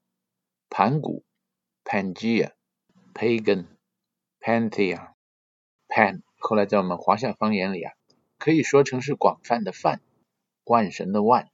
当然，在西亚方言、印度方言里啊，也可以说是蒙古的蒙。梵语的 Om、Mahayana 的 Ma、Pangea 的第二个声母就是地球的 Gea、Geology、Geography。在塞北地区一直到日本，有的人把这个音发 g，有的人把这个音发 g。Mongolojindis 发 g 的时候又跟 k 很相信，所以蒙古的古代表土地的鲲，住在地府里的鬼，意思上都有那么一点量子纠缠。在发 G 的时候，基尼、基因、人这些单词也都有那么一些量子纠缠。但是总的来说，在西亚夏这片地区啊，崇拜盘古的人其实崇拜的都是一个葫芦，所以这个古英语方言叫 “gourd”。Good God，玄鸟生商的玄，玄学的玄，或者说后来人们把 String Theory 翻译成弦理论。弓弦的弦去掉弓，象形字写起来都很像一个悬挂着的葫芦，但是一个葫芦是没法组成永动机、生命这种神奇的反直观、反常规的量子的。天地变化之为用，在天为玄，在人为道，在地为化。一生二，二生三，三生万物。至少需要有三个塑料、橡胶、半导体组成的葫芦链，才能够引发链式反应，也就是产生核动力。产生能够自我发动、自我维持、自我繁殖的动力和动机，这样的装置有皮囊和动机，也就是身体和使命 （sanga） 和 karma。心脏有心人，就成了《Bhagavad Gita》那段史诗中描写的战士阿俊。而当心脏可以在大规模流水线的厂房中可大可小的生产以后，用心脏。作为具有主观能动性的发动机、驱动和带动的充气玩具，就变成了像孙悟空的如意金箍棒一样，齐天大圣手中的武器。这样的神器在希腊神话传说中被描写成是宙斯的雷电棒，在印度史诗《Mahabharata》中被叫做 Vajrachetka。Vajra 宝玉，Chetka 金刚，分别代表了这种武器的性质和用途。也就是在精神世界和物质世界中的表象。离不周山地区往西走，有许多怨天尤人、怨声载道、不幸的家庭、不幸的古文明中生长抚育、长大成人的孩子，因为对前途没有安全感，总是对人类进步将来产生的大统一的思想实践以及随之带来的日常生活用品持悲观的怀疑态度。东方人民对谁人是明月之始望天下。在西方搞点什么创造发明，那结果可就惨喽！还说什么始望天下？普罗米修斯火种带到人间，西方人民给普罗米修斯的报答和报应，卡玛是每天无穷无尽的折磨。那忍受的刑罚可比商鞅受车裂要残忍和血腥的多了。后来玛丽雪莱写了一本小说叫《弗兰肯斯坦》，其中的主人公 Victor Frankenstein 被 Mary Shelley 说成是 Modern Day Prometheus。制造了一个叫 Adam Frankenstein 的机器人，被西方文化口诛笔伐，说成是毁灭人类的怪物。后来的卡尔马克思立志要做普罗米修斯。侏罗纪公园的恐龙，还有人工智能，都被有些西方别人家的孩子说成是将要毁灭人类的怪物。为什么西方文化那么喜欢开历史的倒车呢？因为跟我们家关系远一点的别人家的孩子，那都是从小生长在不幸的家庭，很容易长大了就变成 Theravada 教条刻板，太严肃了，缺乏幽默感和乐观主义精神。曼哈顿计划的奥本海默。引用阿俊在《Bhagavad Gita》里边说的 "I become death and destroyer of the world"，我真想回他一嗓子 "Guess what? Me too！让暴风雨来得更猛烈些吧。当然，最后那一句胜利的预言家的叫喊，离不周山远的别人家的孩子听不懂，那就不要点破了。小说《一九八四》描写的四国大战中，Oceania 的人民如果想要联合西亚下的人民对付东亚的华夏人民的话。最后他们会被我们的印度兄弟骗得只剩裤衩，落后就要挨打，落后就要被人家开除球籍。说这个先进与落后到底是以什么坐标系来衡量的呢？信息爆炸全球化的今天的时空，那当然衡量的标准就是大统一理论的理解和执行 （Theory of Everything）。将来的先进或落后的打分系统，那就是 Everything 的理论研究和实践、理解和执行。孔子说：“温故而知新，看看春秋战国的故事，就知道地球上将来新的人类是怎么统一的了。联合国那么将近两百个成员，用古代的中国进行大国博弈、沙盘推演的话，下一步就是进入战国时代。孔子游列国写春秋，然后盖棺定论，把春秋历史写完了，总结经验。下面你们就打吧，打出一个统一的天下，车同轨，书同文，行同伦。”有学生问孔子：“什么叫政治？”Politics for polity，也就是盘古语方言中所说的群论运算。孔子想了一想，群众很复杂，群众与群众之间的比赛，那可是奥林匹克运动会中的一个新项目——万象全能比赛。要做到老少理解、妇孺皆知，反正一生二，二生三，三生万物，那就把这个万象全能比赛解释成一个三项全能比赛。先进或落后，是否开出球籍？或者与时俱进了，说是否开出联合国国籍，那比的就是足食足兵，建立信仰，自古皆有死，民无信不立。翻译成大白话，有国有家者，先进与落后，生存还是淘汰，比的就是生产力、战斗力和想象力。西方人的生产力、战斗力和想象力，自己给自己设了一个一神论的牢笼，跟不上，听不懂大统一理论。咱们也就不用去点破了。大统一理论三定律：自己是自己，该怎样就怎样，万事皆空。所以大统一理论的万象全能比赛，比的就是谁能做更好的自我。管好自己家的事情，好好生活，将来的日子就会变得越来越好。中国历史上有很多皇帝，死了以后都有很多谥号，甚至包括许多的王侯将相。如果谥号中有文或者武，就是有作为。这一辈子没白活的有心人，因为一张一弛，文武之道；张而不弛，文武弗能；弛而不张，文武弗为。这一张一弛的每一根丝巾，每一缕心机，就是大统一理论中所谈到的贤、勤贤、恭贤、心贤、正贤和愚贤。一神论者认为，上帝根据一神的形象创造了人，所以一神论者心中的上帝，也就是天上的父。跟智人形象上没什么区别，而万神论者、大统一主义者心中的造物主所具有的形象是大象无形的，究竟是人的形象还是无形的形象更有想象力和创造力呢？芯片一想象就是很片面的，电子计算机用的，而心脏是包圆的、周全的、全方位的、跳动的、动态的，是量子计算机的信息处理器。芯片的计算单元是 bit，针尖一点，静止的可粒，能储存的信息只有一分为二的零和一。心脏的计算单元是 string，可开放、可闭合、有弹性的线。一个计算单元中可储存的数据和计算方法包括一生二，二生三，三生万物，再加上变化乾坤 Baka Chakra 的轮回。心脏作为一种机器设备，一种装置，有动力，还有动机。而动机是什么？动机有时也叫目的，也就是执行任务的使命。同时也跟运动的机制是量子叠加的，就像 karma 这个梵语单词一样，心脏是臭皮囊和使命的量子叠加。心在有的语言中也叫做 core，也可以读作核，核动力的核。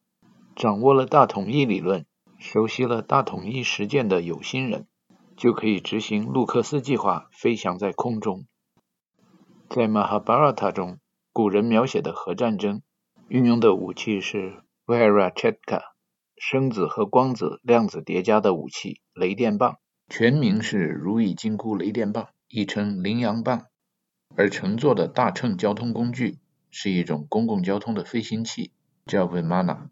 就是飞翔在天上的马哈亚纳。在文革中成长的孩子，绝大多数都记得看过一部《大闹天宫》的动画片。当天兵天将杀向花果山捉拿孙悟空的时候，乘坐的交通工具就是 Vimana，就是那种大乘佛教用来普度众生的马哈亚纳，用气悬浮的运动机制飞在空中。马哈亚纳听起来像万国游览器，要普度全人类至少百分之五十的生命。那可不得是满哈，也就是万国游览吗？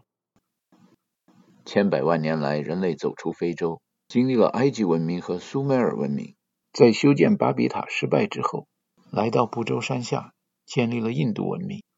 人类仰望天空，一直就在寻找通天之路。最后升级版的能把人类变成海陆空三栖物种的华夏文明，终于出现在了不周山以东，我们的家园。当然，我们家在翻过不周山以前的远房亲戚中，有的家有一些孩子还是挺争气的，在天书之中记录下了他们对如何飞天产生的设想和想象力。但是真正通天的追溯路径，还得由我们家的孩子在大自然老天爷留下的天书中填补空白。人类要遨游太空，不使用核动力是不切实际的。只有一些哗众取宠、不学无术的大草包。末代王朝不争气的败家子才会想着用传统的火箭能够遨游太空。草包们的数理化知识停留在爱因斯坦出现以前的牛顿力学阶段。当然，不争气的孩子败家子也谈不上有任何的我佛慈悲之心。如果说他们想要普度众生，让普通的老百姓也能居住在其他星球的话，他们这种为人民服务的愿望。可以被翻译成树雕、易牙和开方愿意为齐桓公服务的愿望来理解。西边的太阳快要落山了，老鬼子的末日就要来到。弹起我心爱的土琵琶，唱起那动人的。歌谣，嘿，嘿。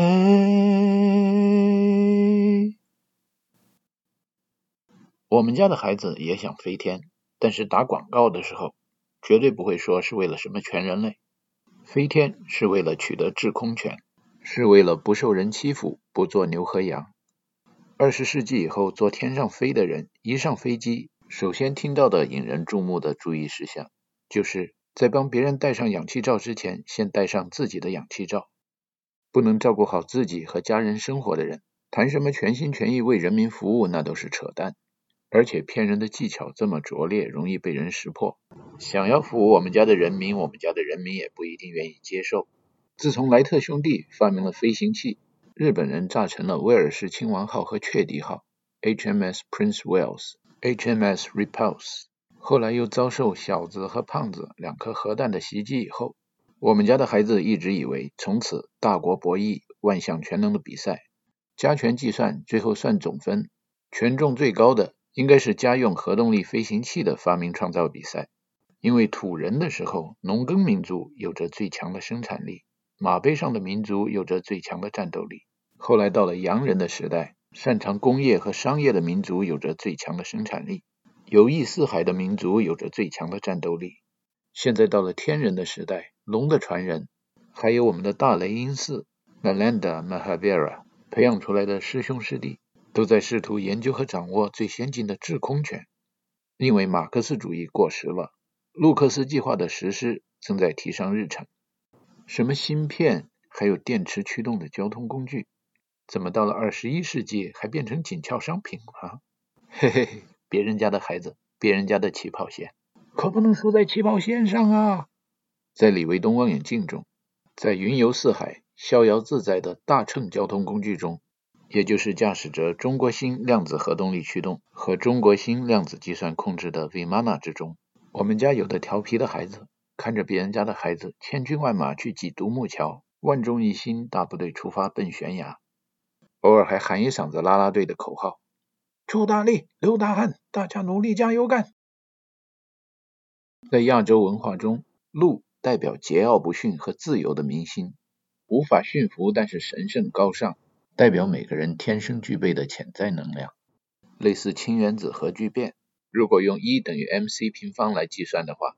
所能释放的能量总和就是十几万枚核弹以上。马是驯服和步调一致的众志成城、万众一心的人民子弟兵的明星。通过裂变获得自主的主观能动性，又通过聚变获得大统一的能量总和。取决于训练程度和马的自身条件，能为主人做的有用功，从零弹、鸭蛋、混蛋、蛋蛋到天上的千万枚核弹不等。能量和有用功的单位，也就是量纲，都是力乘以距离。国际度量衡标准单位是焦耳，也就是牛顿乘以米。潘孤宇的中文方言中说“逐鹿中原”，说的是全球化以前，不周山以东地区有使命感、志向远大的各家各户，成群结队的子弟兵，扬鞭策马去追寻、去获得天下民心的故事。全球化以后，信息爆炸的时空中。在大国博弈、生产力、战斗力、想象力的万象全能比赛中，大统一的量子计算的运算法则没变，依然是得民心者得天下。偶尔会在我们的眼前呈现出千载难逢、属于我们家的分六世之余烈，正长策而欲宇内的天赐良机。马克思主义以及他归纳的资本主义和封建主义都已经过时至少百年了，这正是。此处说天书的说书人金塔木一拍，啪！琴师其路，天下共逐之。